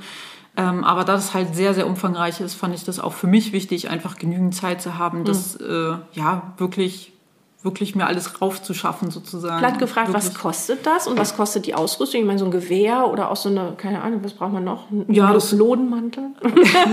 nicht unbedingt. Nee, aber ähm, ja, das ist natürlich wie immer total unterschiedlich. Also, ne, was, was für Ansprüche hat man da? Ist man mit was Günstigem Ja, zufrieden? sag mal eine oder- Hausnummer, was kostet sowas? Wenn ich jetzt Jägerin werden wollte und sage, Genau. so, komm, morgen melde ich mich an, mit Ach, was muss ich rechnen? Also ich würde sagen, die Ausbildung locker so anderthalbtausend mindestens, würde ich sagen. Okay. Äh, mit allem, ne? Also, ähm, ja, und so die Ausrüstung. Also, Zeit, büffeln. Ja, genau. lernen, Zeit ne, ist lernen, natürlich lernen. der wichtigste Faktor. Also bei uns war es so, wir hatten zweimal die Woche ähm, abends Ausbildung für zwei bis drei Stunden. Über Ähm, was für ein Zeitraum? Ein Dreivierteljahr. Also okay, das ganze Dreivierteljahr, nicht genau. nur so ein paar Wochen. Nee, nee, genau. Okay. Und dann halt zweimal die Woche abends und dann am Wochenende oft noch ähm, entweder Schießtraining oder so Reviergang, wo Mhm. man dann halt sich äh, genau Bäume anschaut und Mhm. äh, über, über die Natur lernt, ne? über Heckenpflanzen und, und so weiter und so weiter. Ähm, also wirklich sehr umfangreich. Also die Liebe zur Natur muss natürlich auch auf jeden Fall schon mal da sein. Ne? Nicht Ja, nur ist auf Liebe jeden zum Fall Hund. ne? Ja, genau, genau. Und ich kann mir vorstellen, da geht auch die eine oder andere Beziehung dabei flöten, weil entweder toleriert das der Partner oder ist auch Jäger. Genau, also das ist natürlich super wichtig, ne? Ähm, weil man ist einfach viel nicht zu Hause. Man ist Neben viel dem Job. unterwegs, genau, neben dem Job. Ähm, dann mit den zwei Abenden ist es natürlich nicht getan. Man muss das natürlich auch nach- und vorbereiten, ähm, dass man da immer einigermaßen auf dem Stand ist. Ansonsten wird es äh, schwierig dann mit der Prüfung hinterher. Oder man ist so ein Hardcore-Lerner, der sich alles kurz vorher reinkloppt. Ähm, das ist ja Geschmackssache. Ja, aber beides, glaube ich, ist nicht ohne. Also meine, Genau. meine Herren, also es ist schon, man kann sich jetzt nicht vorstellen, man kann mal eben Wochenend v, ähm, VHS, hätte ich jetzt fast gesagt, ähm, Volkshochschulkurs machen. Nee, genau. Ganz so Ja, einfach und, ist das nicht. Äh, das, das ist schon auch ernst zu nehmen, weil man muss halt auch mit Waffen umgehen und Ja, man klar, trägt eine ne? enorme Verantwortung. Auf jeden Fall, finde Weil es gibt auch natürlich auch so. Leute da draußen, die sagen Nein und ähm, jagen und Tiere töten und die ähm, Auffassung, finde ich, kann man durchaus vertreten. Man kann aber auch, wenn man mal in eine Kommunikation und eine Diskussion mit vernünftigen Jägern, es gibt überall schwarze Schafe, aber die meisten, die ich so kenne, die sind eigentlich vernünftige Menschen, die da sehr verantwortungsvoll und verantwortungsbewusst damit umgehen. Ähm, da merkt man schnell, also man braucht es nicht nur, man, die, die Leute haben eine enorme Liebe zur Natur. Man kann sehr gut auch mit Jägern reden, finde ich. Also so wie man es wirklich in den Wald hineinruft in dem Falle, kommt es auch wieder hinaus. Und es ist auch ein wichtiger, wichtiger Job. Ne? Also, ähm, weil wir ja auch ähm, tatsächlich, wir haben ja nicht mehr diesen, also es gibt in Europa per se kein Urwald mehr. Ne? Also es ist alles artificial, das ist alles ähm, geforstet, mehr oder weniger. Ne? Also vielleicht mal hier mehr, mal da weniger, aber im Grunde haben wir diesen typischen europäischen Urwald nicht mehr, wo sich alles selber reguliert. Das gibt es einfach nicht. Und deswegen braucht man Leute wie dich, die sich möglichst gut auskennen, um damit umzugehen. Oder auch, ne, der Wald ähm, führt äh, schön mit Wegen entlang, aber da führen auch Straßen durch. Und da werden auch Tiere angefahren. So, und dann Genau, ist der Jäger dabei. Also ähm, das, ist schon, das ist schon nicht ganz unwichtig. Ihr macht das nicht, ähm, um euch zu ernähren oder um euren Hunden eine Chance zu geben, sondern das ist mir auch mal wichtig zu sagen, ihr habt da auch ganz klar, ähm, glaube ich, ähm, so, ein- so ein Verhaltens, äh, ja, ihren Gefühl, irgendwie Verantwortungsbewusstsein, ich weiß nicht, ich will es auch gar nicht so pathetisch aus, ausdrücken, aber ihr geht, ihr seid nicht irgendwie ähm, wie im Wilden Westen schwingende Genau. Ähm, ähm, Waffen, Brüder und Schwestern, die äh, Spaß haben äh, zu trinken und durch den Wald schießend und, und metzeln zu gehen, sondern das ist eine wirklich ernstzunehmende, wichtige Aufgabe, gerade für die Tiere und für die Natur. Genau, also da Disziplin ist da, da natürlich auch ein wichtiges Stichwort. So eine Frage, die mir jetzt auch so ein bisschen unter den Nägeln brennt, ist, ähm, glaubst du, du wärst Jägerin geworden, wenn du nicht Boje gehabt hättest? Gute Frage. Ähm, nee, letztendlich wahrscheinlich nicht. Also er hat schon letztendlich auf jeden Fall den, den, ähm, da den Ausschlag gegeben. Ja, gute Frage. Also natürlich, wie, wie ich ja vorhin schon erzählt hatte, interessiert mich natürlich auf jeden Fall, wie das ist bei den einzelnen Jagdhunden, für welche Jagdart im Endeffekt die gezüchtet sind. Aber ja, nee. Also letztendlich den Ausschlag gegeben hat er tatsächlich, ja. Und ähm, dann hast du angefangen, Boje intensiver für die Jagd zu trainieren, weil du ja auch dann wolltest, du als Jägerin, dein Hund soll dich begleiten. Das ist ja so die, eine mit der ursprünglichsten Aufgaben von Mensch und Hund zusammen. Und ähm, hast du da schon gesehen, was er besonders gut konnte? Also eher Schweißarbeit oder ähm, ja, was glaubst du, was er so besonders gut kann? Apportieren natürlich sowieso, ihr macht ja auch Dummy-Arbeit. Ne? Genau, also wir haben ja äh, deutlich vorher schon, also auch schon bevor ich die Jungjägerausbildung angefangen habe, ähm, sind wir schon im Dummy-Training gestartet und das macht ja einem, ihm einfach auch wahnsinnig Spaß. Da merkt man halt auch schon echt seine Jagdleidenschaft und äh, ja, mit welchem Eifer er dabei ist und gerne arbeitet einfach. Genau, und dann habe ich mich erstmal um meine Ausbildung gekümmert, sozusagen, habe die erst abgeschlossen und danach ähm, habe ich mich dann erst um seine Ausbildung gekümmert. Aber in der Dummy-Arbeit, glaube ich, wart ihr auch schon relativ spektakulär unterwegs. Ne? Möchtest du da vielleicht noch so ein bisschen was erzählen? Also ihr seid auf, ähm, das sind so Fachausdrücke, vielleicht weiß das auch nicht jeder, ihr seid auf Working-Tests gegangen und was sind Genau. so, ganz kurz vielleicht mal umrissen, was sind Working-Tests und warum ist es so spektakulär, wenn dann Pudel auftritt und warum ist es so spektakulär, wenn Pudel auch noch sehr gut abschneidet? Genau, also ein Working Test ist ähm, quasi eine, ja, wie eine Prüfung oder wie ein Wettbewerb ähm, im Apportieren oder im Dummy-Training speziell. Ähm, und das ist halt so, ja, die Haus- und Hofspezialität der Retriever sozusagen. Meistens trifft man ähm, ja hauptsächlich eigentlich Labradore und Golden Retriever. Ähm, Flat-Coated sind auch ab und zu dabei. Ähm, aber das war es dann fast auch schon sozusagen. Alle anderen Rassen, die dann da noch vertreten sind, das ist meistens schon sehr exotisch sozusagen. Und dann kommt die Svenja da an und äh, holt den Boje aus dem Auto. Genau, da kommt die Svenja und holt ihren Boje. Und ähm, genau, also bei den Working Tests, wo wir so waren, ähm, am Anfang haben wir eigentlich ganz gut abgeschnitten. Genau, ich habe Ganz dann gut ist äh, schon eine Sache. Also ihr wart, äh, stellt mal nicht euer Licht unter den Scheffel, ihr wart schon äh, mit, äh, also bei den Pudeln wart ihr mit die Besten, wenn nicht die Besten. Ne, und ich glaube, ihr habt da auch gelegentlich einige beeindruckt, ne? so was die Platzierung angeht und seine Arbeitsweise. Also ja, doch, das stimmt. es war das, das brauchst du jetzt gar nicht so bescheiden zu sagen. Es war schon recht spektakulär und ähm, keiner hat euch das mehr gegönnt als ich und mich mehr darüber gefreut. Weil ich finde, das ist auch, auch wirklich eine schöne Sache, wenn man mal zeigt, dass dieser Rüschenhund, der in allen diesen Arbeitsbereichen, die wir alles kennen, total flexibel ist und dann aber auch wirklich spezialisiert arbeiten kann, was ja viele ihm auch nicht zugetraut haben oder zutrauen dem Pudel.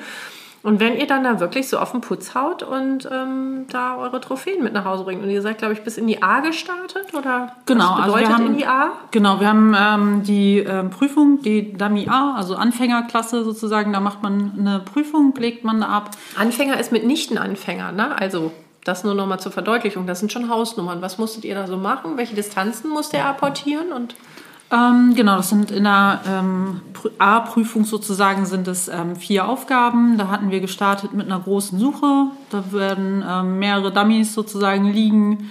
Und bei uns war es ein Waldgelände, liegen im Waldgelände sozusagen versteckt, einfach reingeworfen. Ähm, und da soll der Hund dann mehrere apportieren. Bei uns waren es vier Stück, die die Richterin gerne haben wollte. Genau, dann wird da weitergemacht ähm, mit einer Markierung. Das heißt, es wird einfach geschossen. Der Hund ist frei neben es einem. wird mit Schuss gearbeitet. Genau, ja, der muss auch Schuss. schussfest sein. Genau. Genau. Wir vergessen das immer zu erwähnen.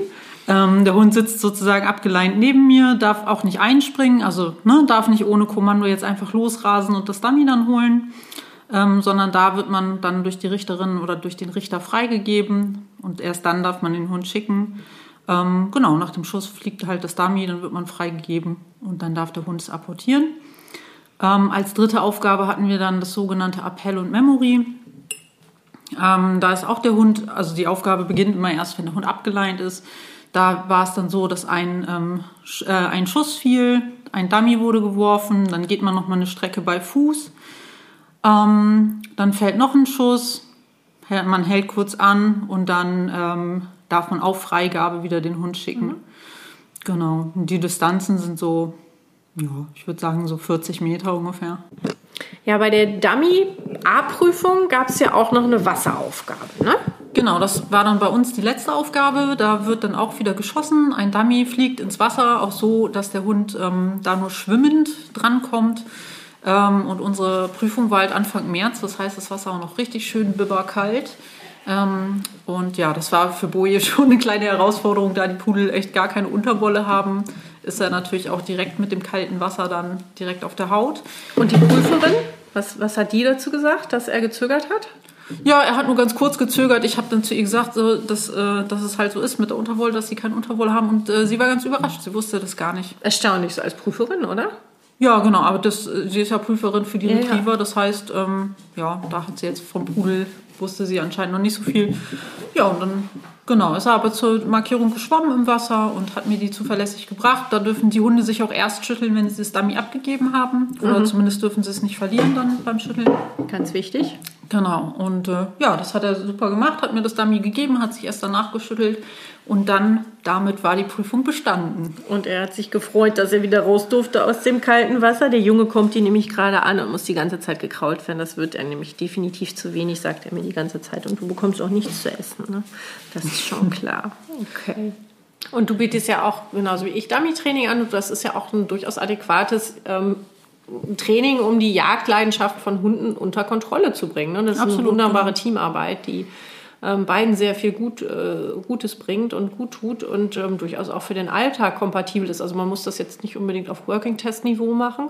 Nee, genau. Aber es ist ähm, eine wunderbare Trainingsart und Weise für so ziemlich alle Hunde, die gerne tragen. Ne? Also Absolut, genau, ne? Weil der Hund auch da lernen muss, genau zuzuhören. Wie gesagt, ne, was ich eben schon sagte, der Hund darf auch erst los äh, auf Kommando. Das heißt, da, da trainiere ich ganz an ganz vielen anderen Baustellen halt auch gleichzeitig mit. Und das war halt auch eine wunderbare Vorbereitung, dann um aus Boje tatsächlich einen Arbeitsjagdhund zu machen. ne? Also er war schon sehr gut trainiert.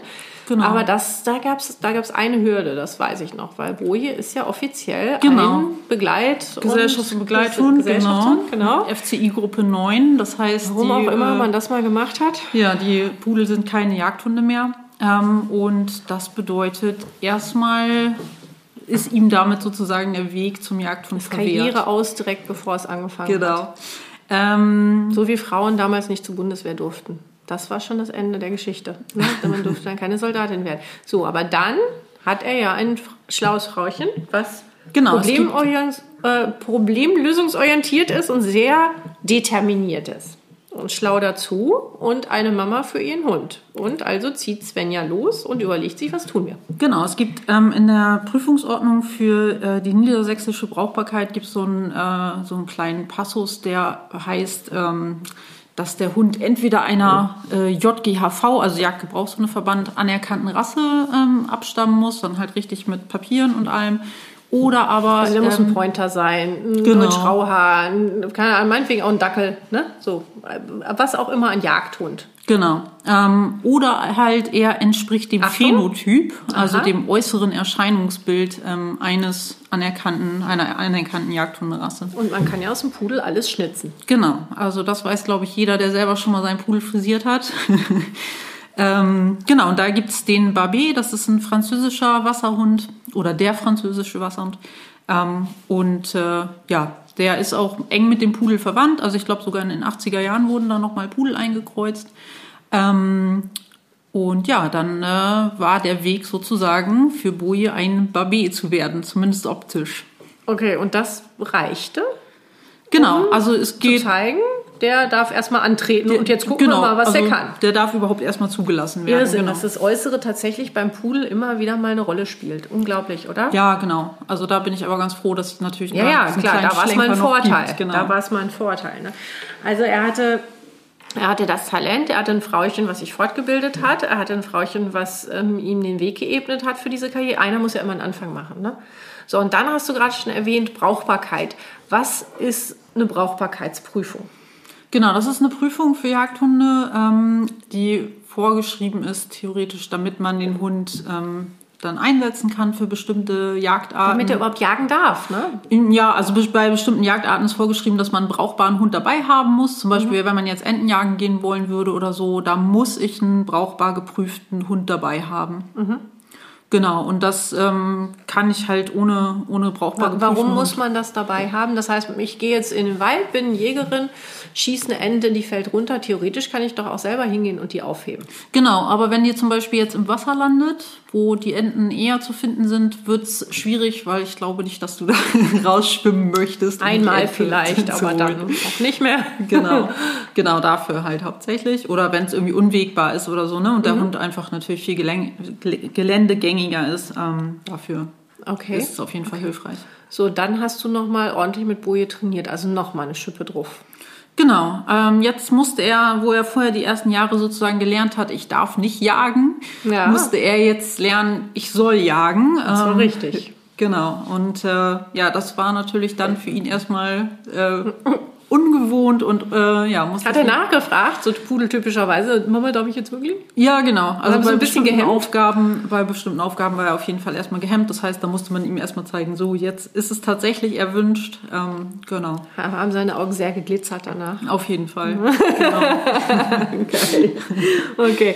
Und dann kam die Brauchbarkeitsprüfung und da hast du mir mal erzählt, was er da leisten musste. Und er ist tatsächlich, ähm, also ich, ich spoiler das gerne, er ist tatsächlich an dem Tag als einziger rausgegangen, der diese Brauchbarkeit bestanden hat. Ne? Die volle Brauchbarkeit, Ja, genau. genau. Ja. genau. Was, was musste dieser, dieser Teufelskerl leisten?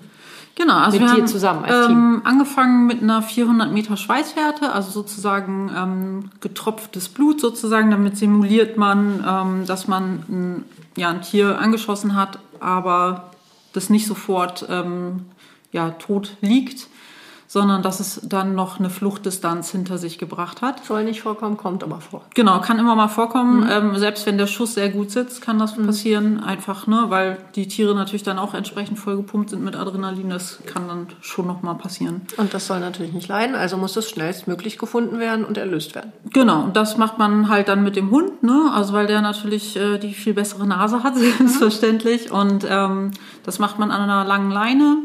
Man setzt den Hund da an, wo man meint, das Tier beschossen zu haben. Und ähm, ja, dann folgt man dem Hund sozusagen der, der Schweißfährte entlang. Das ist die erste Aufgabe auch in der Brauchbarkeitsprüfung. Das sind 400 Meter. Eine Hausnummer, ja. Genau, und äh, das geht halt wild durch den Bestand. Im Wald war das bei uns. Und ja, das ist die erste Aufgabe. Die haben wir dann gemeistert.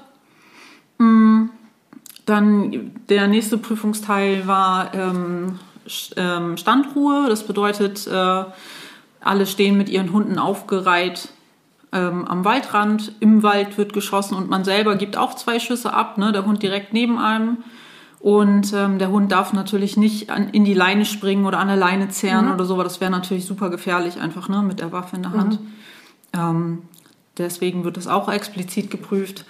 Und dann als nächster Teil ist die Leinenführigkeit dran. Das heißt, ich gehe mit dem mit so einer Umhängeleine habe ich um, äh, wo mein Hund mit dran ist. Und Die da ist so über den Brustkorb bei dir, so über Ja, genau, so Rumpf über die gespannt, Schulter, ne? genau. so, so ein bisschen so wie so eine Joggingleine, sage ich jetzt mal, für den Laien. Ja, Ganz genau, so grob, schräg ne? über die Schulter sozusagen, genau. Ähm, und damit gehe ich dann eng an Bäumen vorbei und der Hund soll sich natürlich, ne, wenn wir jetzt durch den Wald gehen, soll der sich natürlich jetzt nicht um jeden Baum wickeln, sondern der soll schön neben oder hinter mir gehen und, Und aufmerksam sein und nicht erstmal rumschnüffeln Genau. und pinkeln, sondern Genau. der muss Schön schon wissen, der ist bei der Arbeit. Ne? genau. Ja, das waren dann so Da wird schon bei vielen scheitern. das waren so die Erstprüfungsteile. Ähm, dann gibt's eine Frei-Verloren-Suche, da wird ähm, Oh, wie beim Dummy. Genau, genau wie beim Dummy eigentlich. Ne? Das heißt, das kannte er schon. Da wird in, in Bewuchs eine Ente geworfen, in Schrotschussentfernung sagt man, also so maximal 35 Meter entfernt. Ähm, der Hund wird in die freie Suche geschickt und soll dann die Ente bringen. Wie groß ist das Suchengebiet da so? Ja, wie gesagt, also maximal 35 Meter von da aus, wo ich ihn ansetze. Okay. Genau.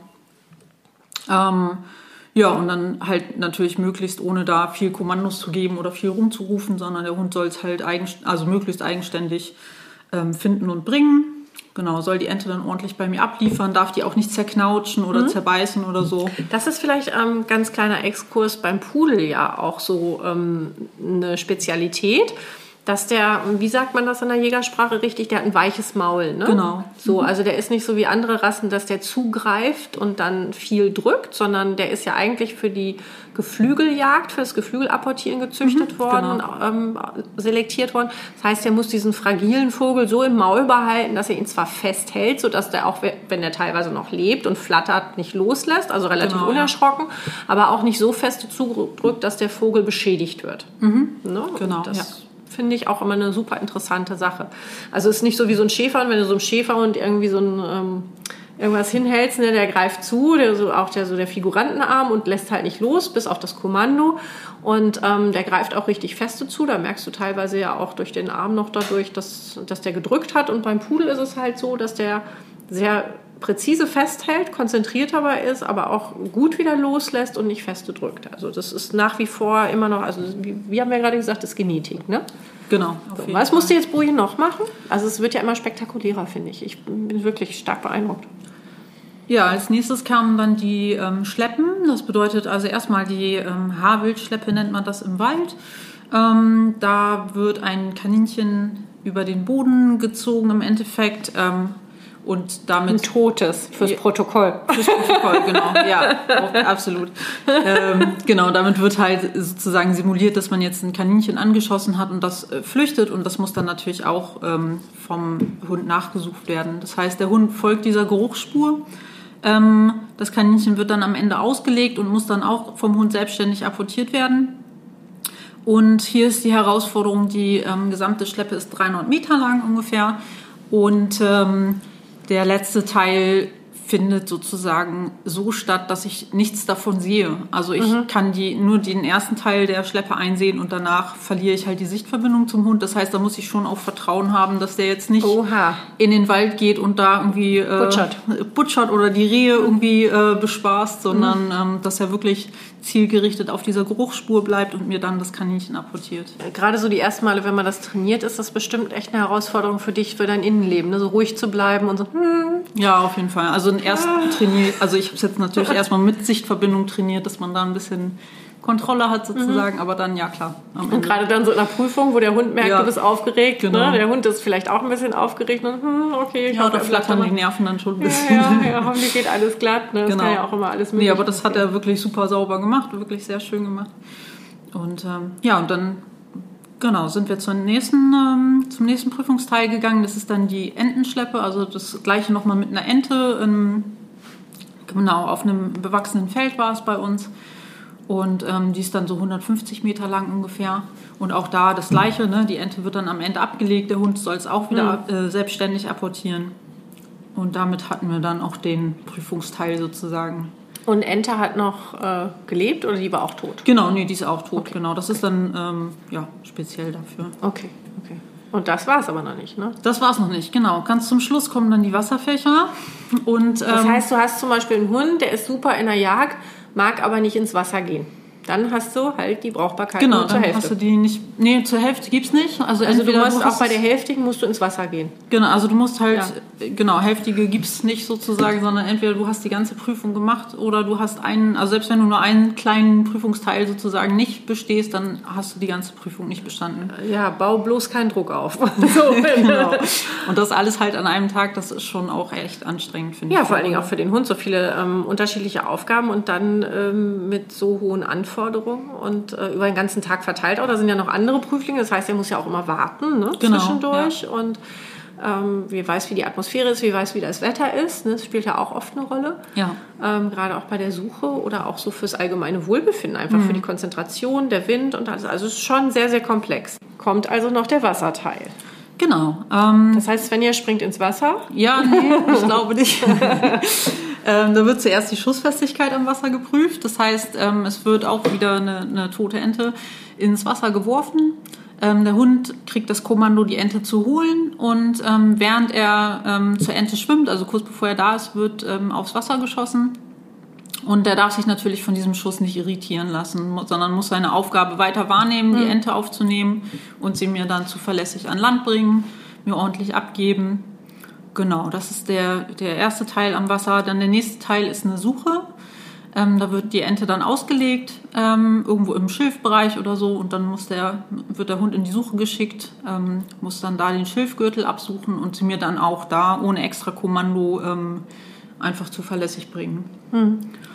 Genau, und das ähm, kann je nach äh, Beschaffenheit und je nachdem, wie der Wind so steht, äh, kann das dann schon recht anstrengend werden für den Hund, ne? dass er dann irgendwie Ich vergesse immer persönlich sehr schnell, geht glaube ich vielen so als Mensch, den, den Wind und den Geruch. Ne? Das ist Ja. unglaublich wichtig halt bei Suchen arbeiten. Genau, also das kann es halt super einfach oder auch super schwer machen, die gleiche Aufgabe. Genau, und ähm, zum Schluss kommt dann noch eine Aufgabe. Und alles, Entschuldigung, wenn ich unterbreche, Ja. alles in Gelände, was der Hund nicht kennt. Ne? Genau, genau, also auf alles Gelände, wo wir vorher noch nie waren. Geländeerfahrung mit einer der wichtigsten Sachen so beim Training, bei, bei der Apportierarbeit, ne? weil ich kann Genau, super einen ja. Hund ähm, situativ äh, trainieren und ähm, der kennt die Umgebung und kann da auch genau, nachts um drei nächsten Uhr Gelände, losgeschickt werden genau. und kann das im Schlaf holen und im nächsten Gelände steht er davor wie ein Ochs vor dem Berg und nur so in den hier machen. Ne? Ja, genau. Absolut. Also ähm, total, total wichtig. Also wenn man sich diese ganze Komplexität der Aufgaben mal vorstellt, ne, und dass er das auch noch gut hat. Und er war tatsächlich der Einzige, der alle Prüfungen dann absolviert hat und als einziger ähm, Pseudo-Barbet tatsächlich Großpudel, schwarz. Und ähm, einer bezaubernden Frisur, wie ich dich kenne, außer in dem Moment. Ne? So, weil er war ja Barbet, Entschuldigung an alle Barbets jetzt da draußen, aber ähm, ja, er, er war schon recht bewollt und er hat das alles mit dir durchgezogen. Und, Genau, und ja. du bist dann hinterher geplatzt vor Stolz als Hundemama? Ja, auf jeden Fall. Also ich war natürlich äh, endlos erleichtert und äh, glücklich, dass es endlich vorbei ist, in Anführungsstrichen, weil es war schon echt anstrengend. Also für uns beide, weil man einfach die Konzentration die ganze Zeit halten muss. Und Wie viele Stunden waren das so? Ach, äh, wir haben morgens um 8 sind wir gestartet und wir waren durch um, ich weiß gar nicht mehr, ich glaube um 15 oder 16 Uhr. Wahnsinn. Also es sind auf jeden Fall schon diverse Stunden, die man da wirklich konzentriert und natürlich auch einfach angestrengt, weil man so angespannt ist. Ne? Ja, und fütterst du deinen Hund zwischendurch? Oder braucht er das? Oder Ja, der Nerven? braucht das auf jeden Fall. Energie, Genau, ne? Ja, ich Ja. habe schon, also ja, schon alleine, dass der dann genau genug Energie hat und irgendwie da zwischendurch immer was kriegt. Das finde ich schon wichtig. Also kann man schon sagen, das war auch echt ein Highlight. Ne? Nicht nur für, Entschuldigung, die Gesamtheit aller Pudel, für die ihr da echt mal so ähm, Amazonenmäßig losgeritten seid und das geholt habt. Ja, also Entschuldigung, ich finde das total wichtig, dass der Pudel auch mal anders gezeigt wird. Also grundsätzlich anders, aber das finde ich jetzt echt schon eine Hausnummer, wenn man das hört. Vor allen Dingen aber vor dem Hintergrund, was du gerade gesagt hast, dass er jagdlich orientiert war. Und das ist, finde ich, wenn man das so ausdrückt, leicht untertrieben, weil jeder, der schon mal einen jagdlich ambitionierten Hund an der Leine gehabt hat oder auch äh, seinen eigen genannt hat oder seinen Partner genannt hat, weiß, was für eine Herausforderung das ist. Aber äh, man muss auch sagen, es gibt ja da nicht nur immer schöne Tage, ne? Also nicht nur was die jagdliche Ambition angeht, sondern das ist auch wirklich ein Teufelskerl. Das heißt, das ist einer, der geht mit wehenden Fahnen und so wie ich das gerade beschrieben habe, auch du amazonenhaft mit deinem Schwert schwingt in die Schlacht und ihr zieht das durch und bringt es auf den Punkt und, und seid da wirklich im wahrsten Sinne des Wortes die Vorreiter und heldenhafte Taten vollbringt ihr. Aber zu diesem Weg dahin, da sind ganz viele Stolpersteine, weil jemand, der solche, Entschuldigung, Eier hat, und die hat er ja Gott sei Dank noch. äh, sag mal Danke, Bojan, ein Frauchen.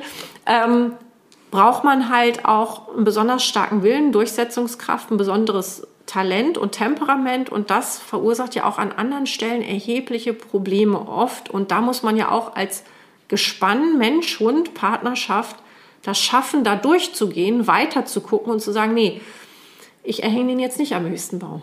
Ja, also der ist Ne? schon echt, Also wenn wir ehrlich sind, es ist nicht- Energie, das stimmt. Ja. Es ist nicht, es ist nicht einfach. Also es soll sich jetzt nicht so anhören, als wärt ihr da, als wäre das ein, wie im Englischen sagt man, im Picknick im Park gewesen, sondern ähm, auch du als Profi hattest, ähm, glaube ich, an manchen Stellen, kenne ich, kenne ich von meinem eigenen Hund, ne? Hm. wo man so sagt, musste ich das jetzt auch noch haben? Ja, genau. Halt durch. Also ist schon, äh, genau, ist auf jeden Fall viel Arbeit natürlich gewesen. Definitiv. Ähm, und genau, ganz besonders spannend für mich ist natürlich so diese Balance zwischen ähm, jetzt darfst du jagen und jetzt darfst du Ja. aber nicht jagen. Weil ich natürlich auch nach wie vor im Alltag keinen Hund haben Ja. will, der, also bei uns stehen hier die Rehe vor der Haustür ähm, und sind auch im Garten. Ähm, da will ich natürlich keinen Hund haben, der da dauernd die Rehe hetzt. Ne? Und wenn Mhm. ich mit ihm auf dem Spaziergang bin, will ich auch entspannt gehen können, ohne Leine und wissen können, Mhm. ich kann mich darauf verlassen, dass er ähm, vernünftig auf dem Weg bleibt, dass er nicht irgendwie äh, Mhm. loshetzt. Er darf mir das Reh anzeigen, ja, solange er dabei auf dem Weg Ja, bleibt. ja, kennen wir auch. Also bei uns ist auf dem Weg bleiben wird mit der achten Woche trainiert, sobald sie einen Fuß ins Haus gesetzt haben. Es bleibt. Weil, Entschuldigung, da muss ich auch noch mal reingrätschen. Ähm, lasst eure Hunde bitte nicht auf die Felder einfach unkontrolliert laufen, auch wenn sie nicht jagen oder sonst was machen.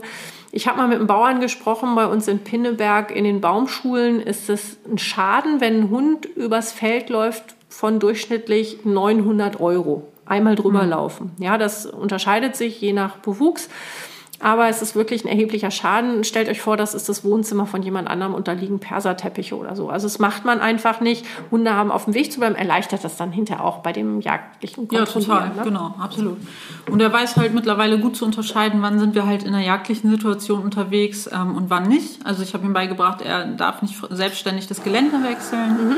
Ähm, Genau, das heißt, wenn wir auf dem Feld spazieren gehen, muss er auf dem Feld bleiben. Wenn wir auf einer Wiese sind, muss er auf der Wiese bleiben. Ähm, und dann nicht ins Nachbargelände sozusagen. Aber er kann trotzdem die Böden überschreiten, wenn du ihm das sagst. Dann genau, dann darf er ne? das. Und Also- in, in einer jagdlichen Situation weiß er auch, ne, wenn die Aufgabe das erfordert, dann soll und muss er das halt machen. Also, ne, wenn ich ihn jetzt irgendwie ähm, irgendwo hinschicke zum Apportieren oder so, dann soll er natürlich Mhm, ähm, die Geländewechsel ignorieren und darüber gehen, ganz klar. Oder auf eine Nachsuche oder so, ne, muss er natürlich Mhm. auch Geländewechsel ähm, so machen. Aber das hat er auch verstanden und weiß er auch, dass, dass es dann erwünscht und gewollt ist, genau. Glaubst du, dass Boje jetzt glücklicher ist als Jagdhund? Schwierige Frage, weil er, er wüsste ja sonst nicht, was ihm entgehen würde, sozusagen. ähm, aber klar, also ne, ihm macht das einfach mega Spaß Ja. und mir macht es einfach wahnsinnig Spaß, dann sein Glänzen in den Augen zu sehen, wenn, wenn er eine Ja. jagdliche Aufgabe machen darf. Das ist für ihn echt das Nonplusultra. Also Das ist da- aber schon als Beobachterin total geil, schon Ja. Fotos von ihm zu sehen, wie er arbeitet. Ne? ja, Und dann ist er auch wirklich mit Leib und Seele zuverlässig. Also es ist unglaublich zu sehen, was er da für ja, das macht er wirklich mitbringt, ne? toll. Ja, auf jeden Fall.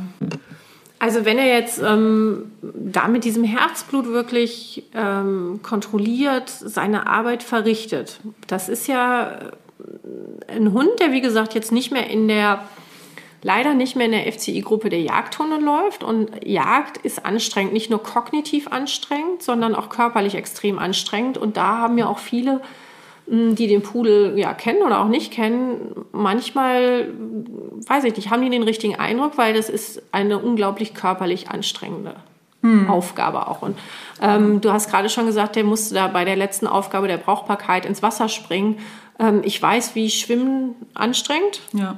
Das ist kaltes Wasser, das ist Schilf. Also das ist doch unglaublich, oder was dieser Hund da leisten muss. Ja, genau. Also die, die allerletzte Aufgabe bei der Prüfung, da sind wir eben kurz drüber hingekommen, ähm, ist dann auch wirklich den ganzen oder fast den ganzen See nochmal absuchen nach einer Ente. Und das ist wirklich, ne, am Ende solch, ein, solch eines langen Tages ist es einfach wirklich wahnsinnig heftig, dann da nochmal richtig zu schwimmen. Und wie gesagt, ich hatte ihn ja nun als Barbier ähm, ges- gestylt sozusagen. Das heißt, er hatte richtig viel Wolle drauf und da habe ich einfach auch gemerkt, die Wolle saugt sich nach und nach dann doch halt mit Wasser voll und man konnte ihm wirklich ansehen, wie anstrengend das ist, einfach auch mit diesem zusätzlichen Gewicht durch. Der hat es durchgezogen und ist Und er da geschwommen und genau. geschwommen und hat im Wasser gesucht und ausdauernd sich nicht Ja. abbringen lassen und seine Aufgabe erfüllt. Und ja, unglaublich. Also was da so ähm, drinstecken muss an Leidenschaft, an Teamarbeit auch, ne, an Vertrauen auch. Wenn Frauchen mich da reinschickt, da ist schon was. Genau, ne? also das ist natürlich auch wichtig, dass er dann Erfolg hat letztendlich. Genau, also das ähm, ist vielleicht nicht für jeden Pudel was, aber für Boje auf jeden Fall. Ist ein kerniger Bursche, auch der auch von dir gut trainiert wurde. Mm, Wie, wie machst du das in diesen Momenten? Also Training verläuft ja nie linear. Ne? Und bei Boje ist, sind da bestimmte Spitzen und Täler drin gewesen. Ähm, das ist halt eine Special Edition auch. Er hat dieses Ausnahmetalent und das habe ich ja gerade schon angedeutet, kurz zieht ja einiges mit sich. Wie schaffst du das mal so für andere Hundehalter? Wenn du wirklich sagst, ich kann heute nicht mehr, ich würde gerne, ich darf es leider nicht, ihn am höchsten Baum erhängen und ich bleibe jetzt mal einfach ruhig und fahre nach Hause und ähm, morgen geht's weiter und heute Abend trinke ich mir einen Wein und er soll mich einfach mal mal eine Stunde in Ruhe lassen. Ich kann das so sagen, ich bin Mutter und geht einem das auch so. Aber wie, wie motiviert man sich dann aus diesem wirklichen, wie ich anfangs gesagt habe, Problem, was den Alltag belastet, die Beziehung belastet, dich vor diese riesen Herausforderungen stellt oh Gott, was, wie löse ich das jetzt wieder? Immer auch wieder die Motivation für sich zu finden, zu sagen, nee, wir kommen dahin, wir machen das jetzt und wir machen, wir setzen noch einen drauf und wenn du das willst und da nochmal Talent, dann werden wir das auch noch schaffen. Wie, wie kriege ich das hin, ohne dass es äh, Ja, Tote das gibt? einfach für mich, äh, für mich ganz wichtig, immer im Kopf zu haben, wa- was ist mein Ziel, ne? Oder irgendwie, wie ist mein, wie ist meine eigene Vorstellung davon? Also was ich vorhin schon sagte, ne, ich will ihn auch, wenn er jetzt jagdlich ausgebildet ist und weiß, wie toll das ist, irgendwie äh, direkt am Wild zu arbeiten, will ich trotzdem ihn frei laufen lassen können, auch in wildreichen Gebieten. Und ähm, da mir das einfach so super wichtig ist, ähm, ziehe ich da immer wieder die Motivation raus, das auch dann wieder weiter zu trainieren und ihm wirklich klar zu machen, nee, jetzt kümmern wir uns nicht um die Rehe, jetzt sind wir gerade einfach irgendwie spazieren. Ähm, genau, und einfach. Ist er da auch nochmal zuverlässiger geworden durch die jagdliche Arbeit? Weil er weiß, er darf ja irgendwann? Nö, das würde ich nicht unbedingt sagen. Also er war super, vorher auch super zuverlässig, ne? dass er auch wirklich auf dem Weg bleibt und ich weiß, ich kann, da kann ein Reh 20 Meter vor ihm mhm. äh, hin und her springen und er geht nicht vom Weg runter. Also das kann ich auch so sagen, weil die Situation hatten mhm. wir schon mehr als einmal.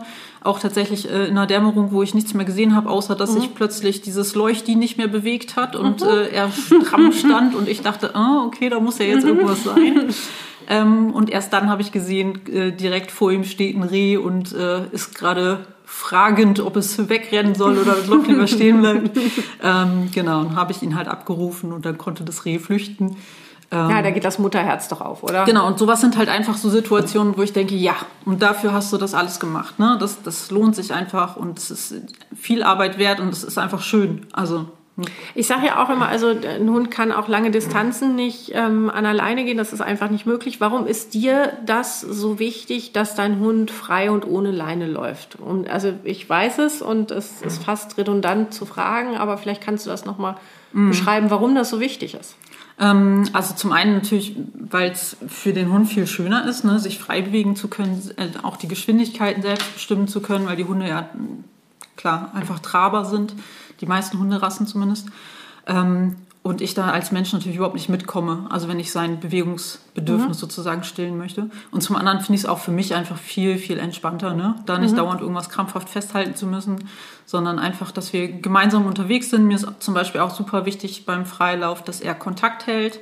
Das heißt jetzt nicht, er mhm. muss mich irgendwie dauernd anstarren oder so, ähm, aber dass ich schon weiß, der hat immer ein Stückchen von seinem Gehirn sozusagen für mich reserviert. Das der heißt, Hund ist nie wirklich abgelenkt, aber was viele ja auch vergessen, sie halten selber keinen Kontakt zum Hund. Ich Genau. Das, das ja. sehe ich in Anfängen von Trainings ähm, oft bei mhm. den Teams, dass der Hund sich 10.000 Mal umdreht und immer mal wieder fragt und bist du noch da und es wird kein Kommentar gegeben. Ne?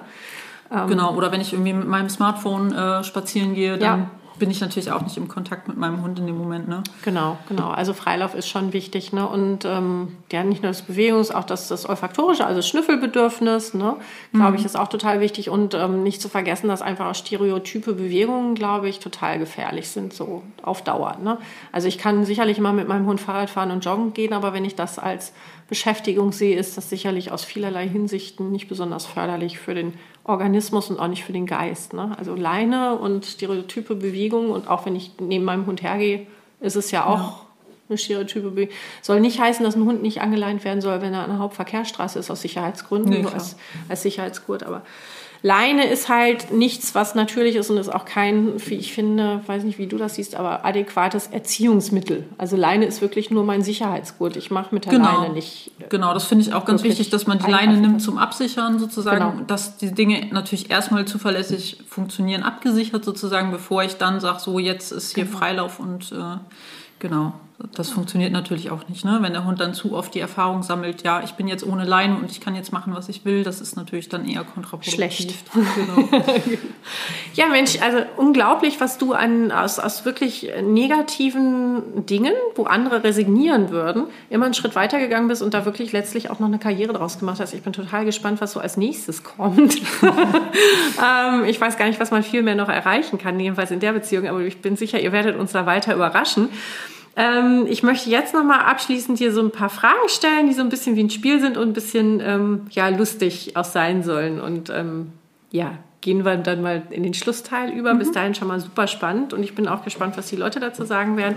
Vielleicht kommen Fragen oder so, die können sich ja dann auch an dich wenden.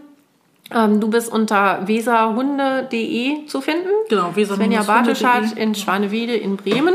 Werde ich auch nochmal in die Shownotes reinschreiben. Und du bietest auch Kurse an für jagdliches Kontrollverhalten, für Wochenendkurse, Seminare, ähm, Einzeltrainings, Dummy-Trainings. Du hast auch genau. so einen kleinen Hundeplatz und ähm, mhm. Wer sich auch vielleicht selber jagdlich weiterwenden, äh, weiterbilden möchte, kann sich vielleicht auch an dich wenden, mit Rat und Tat zur Seite stehen. Du sagst ja auch, du bildest jetzt auch Jagdhunde aus ähm, oder jagdliche Teams aus? So in die ja, Richtung? genau. Also unterstützend auf jeden Fall, genau. Das ist ja auch nochmal so eine Hausnummer. Das ähm, ist mir, wäre mir auch ein großes Anliegen, dass Jagdhunde mal anders ausgebildet würden, als die vermeintliche Ausbildung, die wir so in den letzten, ich sag mal, salopp 150 Jahren hatten. Äh, aber das ist vielleicht ein ganz anderes Thema. Aber das, das würde mich mal sehr freuen, wenn es ähm, da auch so einen kleinen Paradigmenwechsel gäbe. Ja, unglaublich. Also vor allen Dingen Boje, du sowieso, aber auch Boje unglaublich beeindruckend. Toller Kerl. So, jetzt mal zu so einem Fun-Teil. Nicht, dass das gerade kein Spaß gewesen wäre. Aber ich habe so ein paar spontane Fragen hier. Da kannst du so lange und so kurz darauf antworten, wie du möchtest. Mit einem Satz, mit einem Wort. Du kannst den Satz beenden. Ja, lassen wir uns mal überraschen. Ich bin auch ganz gespannt. Also ich kenne dich ja ein bisschen, aber ich bin mal gespannt, was du sagst. Ein Klischee über den Pudel, was deines Erachtens stimmt. Wir wollen ja beim Positiven bleiben. Ein Ähm. Klischee, was stimmt. Dass es immer nur um die Frisur geht. Also das ist jetzt dann eher auf den Menschen bezogen natürlich, aber Ja, das stimmt. Never judge a book by the cover. Man soll nicht das Buch nach dem Umschlag beurteilen. Okay. Ähm, ich meine, das war ja selbst bei unserer Jagdhundeprüfung so Ja, oder? sagen. Ne? Ich meine, auch Ja. da ging es nur darum, wie ist der Pudel frisiert, dann, dann dass er wie- aussieht wie ein Barbier. oder wenn du jetzt zum Beispiel in deiner täglichen Arbeit, das haben wir ganz vergessen, so anzuschneiden, ihr arbeitet jetzt natürlich auch als Jagdteam, ähm, wenn du da ankommst und ich weiß, dass du auch so ein bisschen Spaß daran hast, ähm, Boje mal hier und mal da zu frisieren und dann kommt er halt an in seinem Conti. Also es bedeutet diese typische Pudelarbeitsschuhe, das ist äh, mitnichten Mode, sondern das ist dieser vorne dieser Ballon und unten die Puscheln. Das ist so eine Art Schwimmweste und ähm, die sich dann natürlich vollsagt, wie wir gerade gehört haben. Und hinten der Popo ist freigeschoren, damit er ordentlich Gas geben kann und die Schiffsschraube ordentlich das Wasser wegtreten kann. So, und dann kommt die Svenja da an, ähm, eine, eine hübsche Frau äh, mit ihrem Pudel und dann äh, ist er auch noch schick frisiert und ähm, dann sagt sie so, jetzt mal alle beiseite, ich muss mal eben schießen und der muss mal eben das Zeugs reinholen. Ja, also das ist schon geil, oder? Also Ja, das macht schon Spaß. Ne? Also das äh, ja, macht einfach Spaß, so gerade ne, Klischees nicht zu bedienen. Genau, genau, Klischees nicht zu bedienen. Ne? Jetzt nicht mit dem Deutsch Drahthaar davor zu fahren, sondern Genau. dann mit einem Pudel. Und äh, ja, Genau. ich finde es einfach witzig. Ja, ja, genau. Also insofern, es stimmt, immer, es geht immer um die Frisur, ne? Ja. So, und dann das auch zu widerlegen. Sehr schön. Ja. Was ist deine schönste Erinnerung mit Pudel? Ich glaube, ja, schönste Erinnerung finde ich ganz schwierig. Also einfach Was kommt dir so als erstes in den Kopf? Genau, also Was natürlich bin ich total stolz auf unsere Dinge, die wir so erreicht haben gemeinsam. Aber ansonsten einfach so, ja, genieße ich das total mit ihm einfach so den Alltag zu machen und einfach, ne, dass er jetzt so wirklich mega zuverlässig ist und ich mich auf alles verlassen kann einfach. Also Ach, das, das ist einfach das, was ich Und wirklich ehrlich auf genieße. dich. Darf man ja auch immer nicht Genau. vergessen, ne? So. Okay. Ähm, was magst du an deiner Arbeit als Trainerin am meisten? Am meisten gefällt mir echt, wenn man so schnell Fortschritte sieht, wenn die Leute es gut umsetzen können und ähm, dann sieht man einfach wahnsinnig schnell Fortschritte. Und dann einfach dieses Leuchten in den Augen der Menschen zu sehen, dass, wie die sich dann freuen, dass ihr Hund jetzt zuverlässig ist, ähm, dass es alles gut klappt, wo sie vorher gedacht haben, oh Gott, das kriegen wir bestimmt gar nicht hin. So, das ist das, was mich wirklich, wirklich Und auch bei den Hunden macht. zu sehen, dass sie glücklicher sind, Genau, absolut, der ja platzt, klar. ne? Genau. Sagen, Aber mal, letztendlich endlich als Hundetrainer ist man Ja, ja, natürlich immer eher am, Ja. arbeitet man mit dem Menschen und nicht so sehr mit dem Hund. Deswegen Ja. geht es da eigentlich immer eher um den Menschen als Wir um sind den in der Hund. Erwachsenenbildung unterwegs. Genau. Ja, ja, genau, obwohl wir Hundetrainer sind. Mm, beende mal den Satz. Pudel sind für mich. Einfach super. So schöne Allrounder, eigentlich so, wie ich es mir vorgestellt habe. Natürlich mit weniger Jagdtrieb im Endeffekt vorgestellt. Aber ja, also wahnsinnig schlau, empathisch, einfach tolle Hunde. Äh, ich gebe dir ein Stichwort und du sagst ein anderes Stichwort dazu. Pudelwolle. Puh, hängt überall, wenn man frisch geschnitten hat. Hundesport. Ja, macht Spaß. Ähm, mit so einem klassischen Hundesport, der auf dem Hundeplatz stattfindet, kann ich persönlich jetzt nicht ganz so viel anfangen. Zucht. Sollte gut durch, durchdacht sein und ähm, da gehe ich auch ganz konform mit dir. Da finde ich einfach, ne, wenn man da ein Werkzeug hat, das man gut benutzen kann und damit spiele ich jetzt auf die Diversitätstests an, gerade speziell für den Pudel, finde ich, sollte man das auf jeden Fall nutzen. Also einfach der Rasse zuliebe, der Gesundheit zuliebe ist einfach wichtig, finde ich. Absolut, d'accord. Pflege. Macht mir mittlerweile total Spaß. Hätte Warum ich nie nur? gedacht, dass mir das mal Spaß macht, ähm, meinen Hund in irgendwelche tussigen Pudelfrisur zu schneiden. Aber ja, finde ich, mittlerweile finde ich da Gefallen dran. Das musst du mir nochmal erklären. okay, das ist vielleicht eher was für einen Abend mit dem Wein. Ähm, jetzt ein paar Sachen, da hatte ich dir das zukommen lassen, dass du dich da vielleicht nochmal, ähm, dass dir das durch den Kopf gehen lässt. lässt. Ähm, das eine ist so ein bisschen mit dem, mit dem anderen schon verwandt. Ähm, aber vielleicht da nochmal näher auch drauf eingehend. Wo warst du mit deinem Pudel am glücklichsten? Welches war so deine Situation, wo du gesagt hast, ähm, ja, that's it? Ähm, ja, finde ich ganz schwierig. Kann ja was ganz Kleines gewesen sein, oder? Ja. Eine größere Sache, oder? Ich glaube einfach immer, wenn ich irgendwie sehe, der versteht so, was ich von ihm will. Mhm. Also, ne, wenn man dann wirklich im, also mittlerweile kann ich wirklich bei ihm im Gesicht ablesen, Ja. jetzt hat er verstanden, Ja. ne, das und das will sie. Ja, das fi- finde ich sind einfach mal echt so wunderschöne Momente, weil das so eine ganz, ja, weil das eigentlich so eine Nähe äh, dann spiegelt sozusagen. Ja, und vice versa, ne? Also für ihn ja, wie gesagt, auch, ne? Also man Genau. sieht das dann auch in den Augen von seinem Hund. Wie, was definiert für dich eine gute Partnerschaft mit dem Pudel? Also das ist vielleicht sogar das Gleiche, ne? das ja, Verständnis, die sogar direkt Kommunikation auf damit, eine... genau ineinander über Ja. sozusagen genau so diese Kommunikation dieses Verständnis und da finde ich die Pudel schon auch recht besonders also es würde wahrscheinlich jeder über seine Rasse sagen aber Ja, ja, ja. Ähm, da finde ich die Pudel wirklich schon eigentlich außergewöhnlich wie eng die mit den Menschen arbeiten und wie sehr die den Menschen auch verstehen und auch reflektieren so Ja, ich sage ja immer, wenn Leute äh, andere Rassen hatten und dann irgendwann mal auf den Pudel kommen, ähm, sage ich immer, wartet mal ein bisschen ab. Ihr werdet irgendwann auf einer ganz anderen Ebene der Kommunikation mit eurem Hund landen. Und das hat mir bis jetzt jeder bestätigt, Ja. wo alle sagten, nein, aber Ja, das konnte ich auch vorher gar nicht verstehen, was gemeint ist, Ja, ja. genau. Und dann irgendwann ist es also ähm, äh, vermessen vielleicht zu sagen, aber das ist nochmal eine andere Evolutionsstufe vielleicht vom Gehirn oder vielleicht haben die da auch ein besonderes Talent der Kommunikation. Ich weiß, ich kann es auch gar nicht beschreiben. Man muss es, glaube ich, auch nicht immer auf, auf wissenschaftlich erweisen. Schafft euch einen Pudel an. okay. Welcher deiner Hunde hat dich am meisten verändert oder beeinflusst? ich glaube jeder einfach auf seine Weise also Pumba natürlich mit seiner Ängstlichkeit ne dass er da ja einfach mich also das ist auch so mein Herzenshund sozusagen. Ähm, mit dem fühle ich mich schon sehr eng verbunden. Das macht es aber auch manchmal einfach wirklich anstrengend weil ich dann natürlich auch mit ihm mitleide sozusagen wenn er krass Stress hat oder hatte. Ähm, genau. Ja Juna dass sie mich dann so in die jagdliche Richtung gebracht hat. Boje natürlich noch mal extremer dann.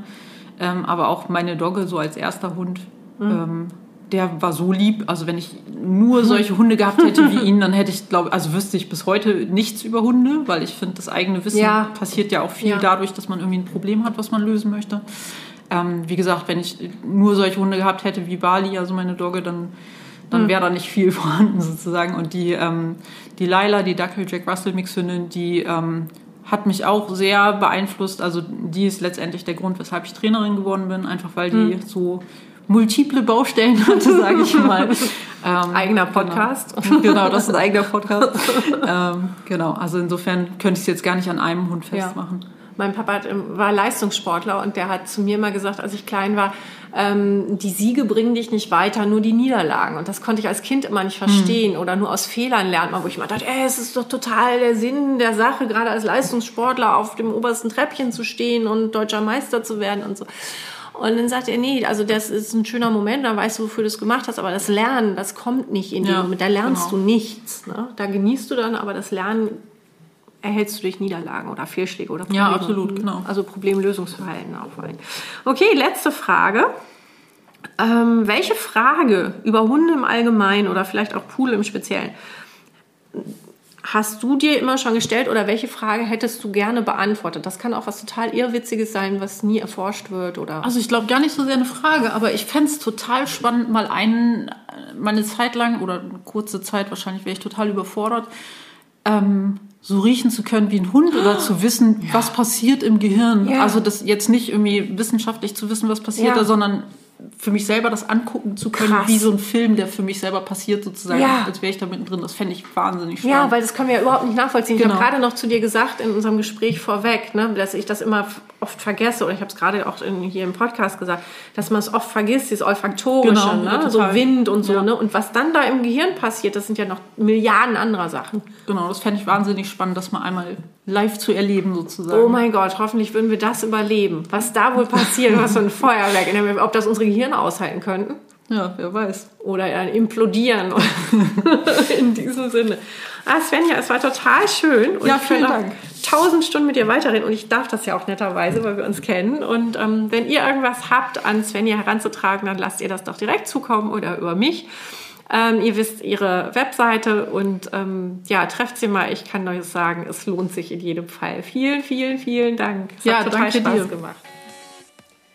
Ich hoffe, ihr habt das Gespräch mit Svenja genauso genossen wie ich. Wir haben da ganz viel gehört über die Dummy-Arbeit mit dem Pudel.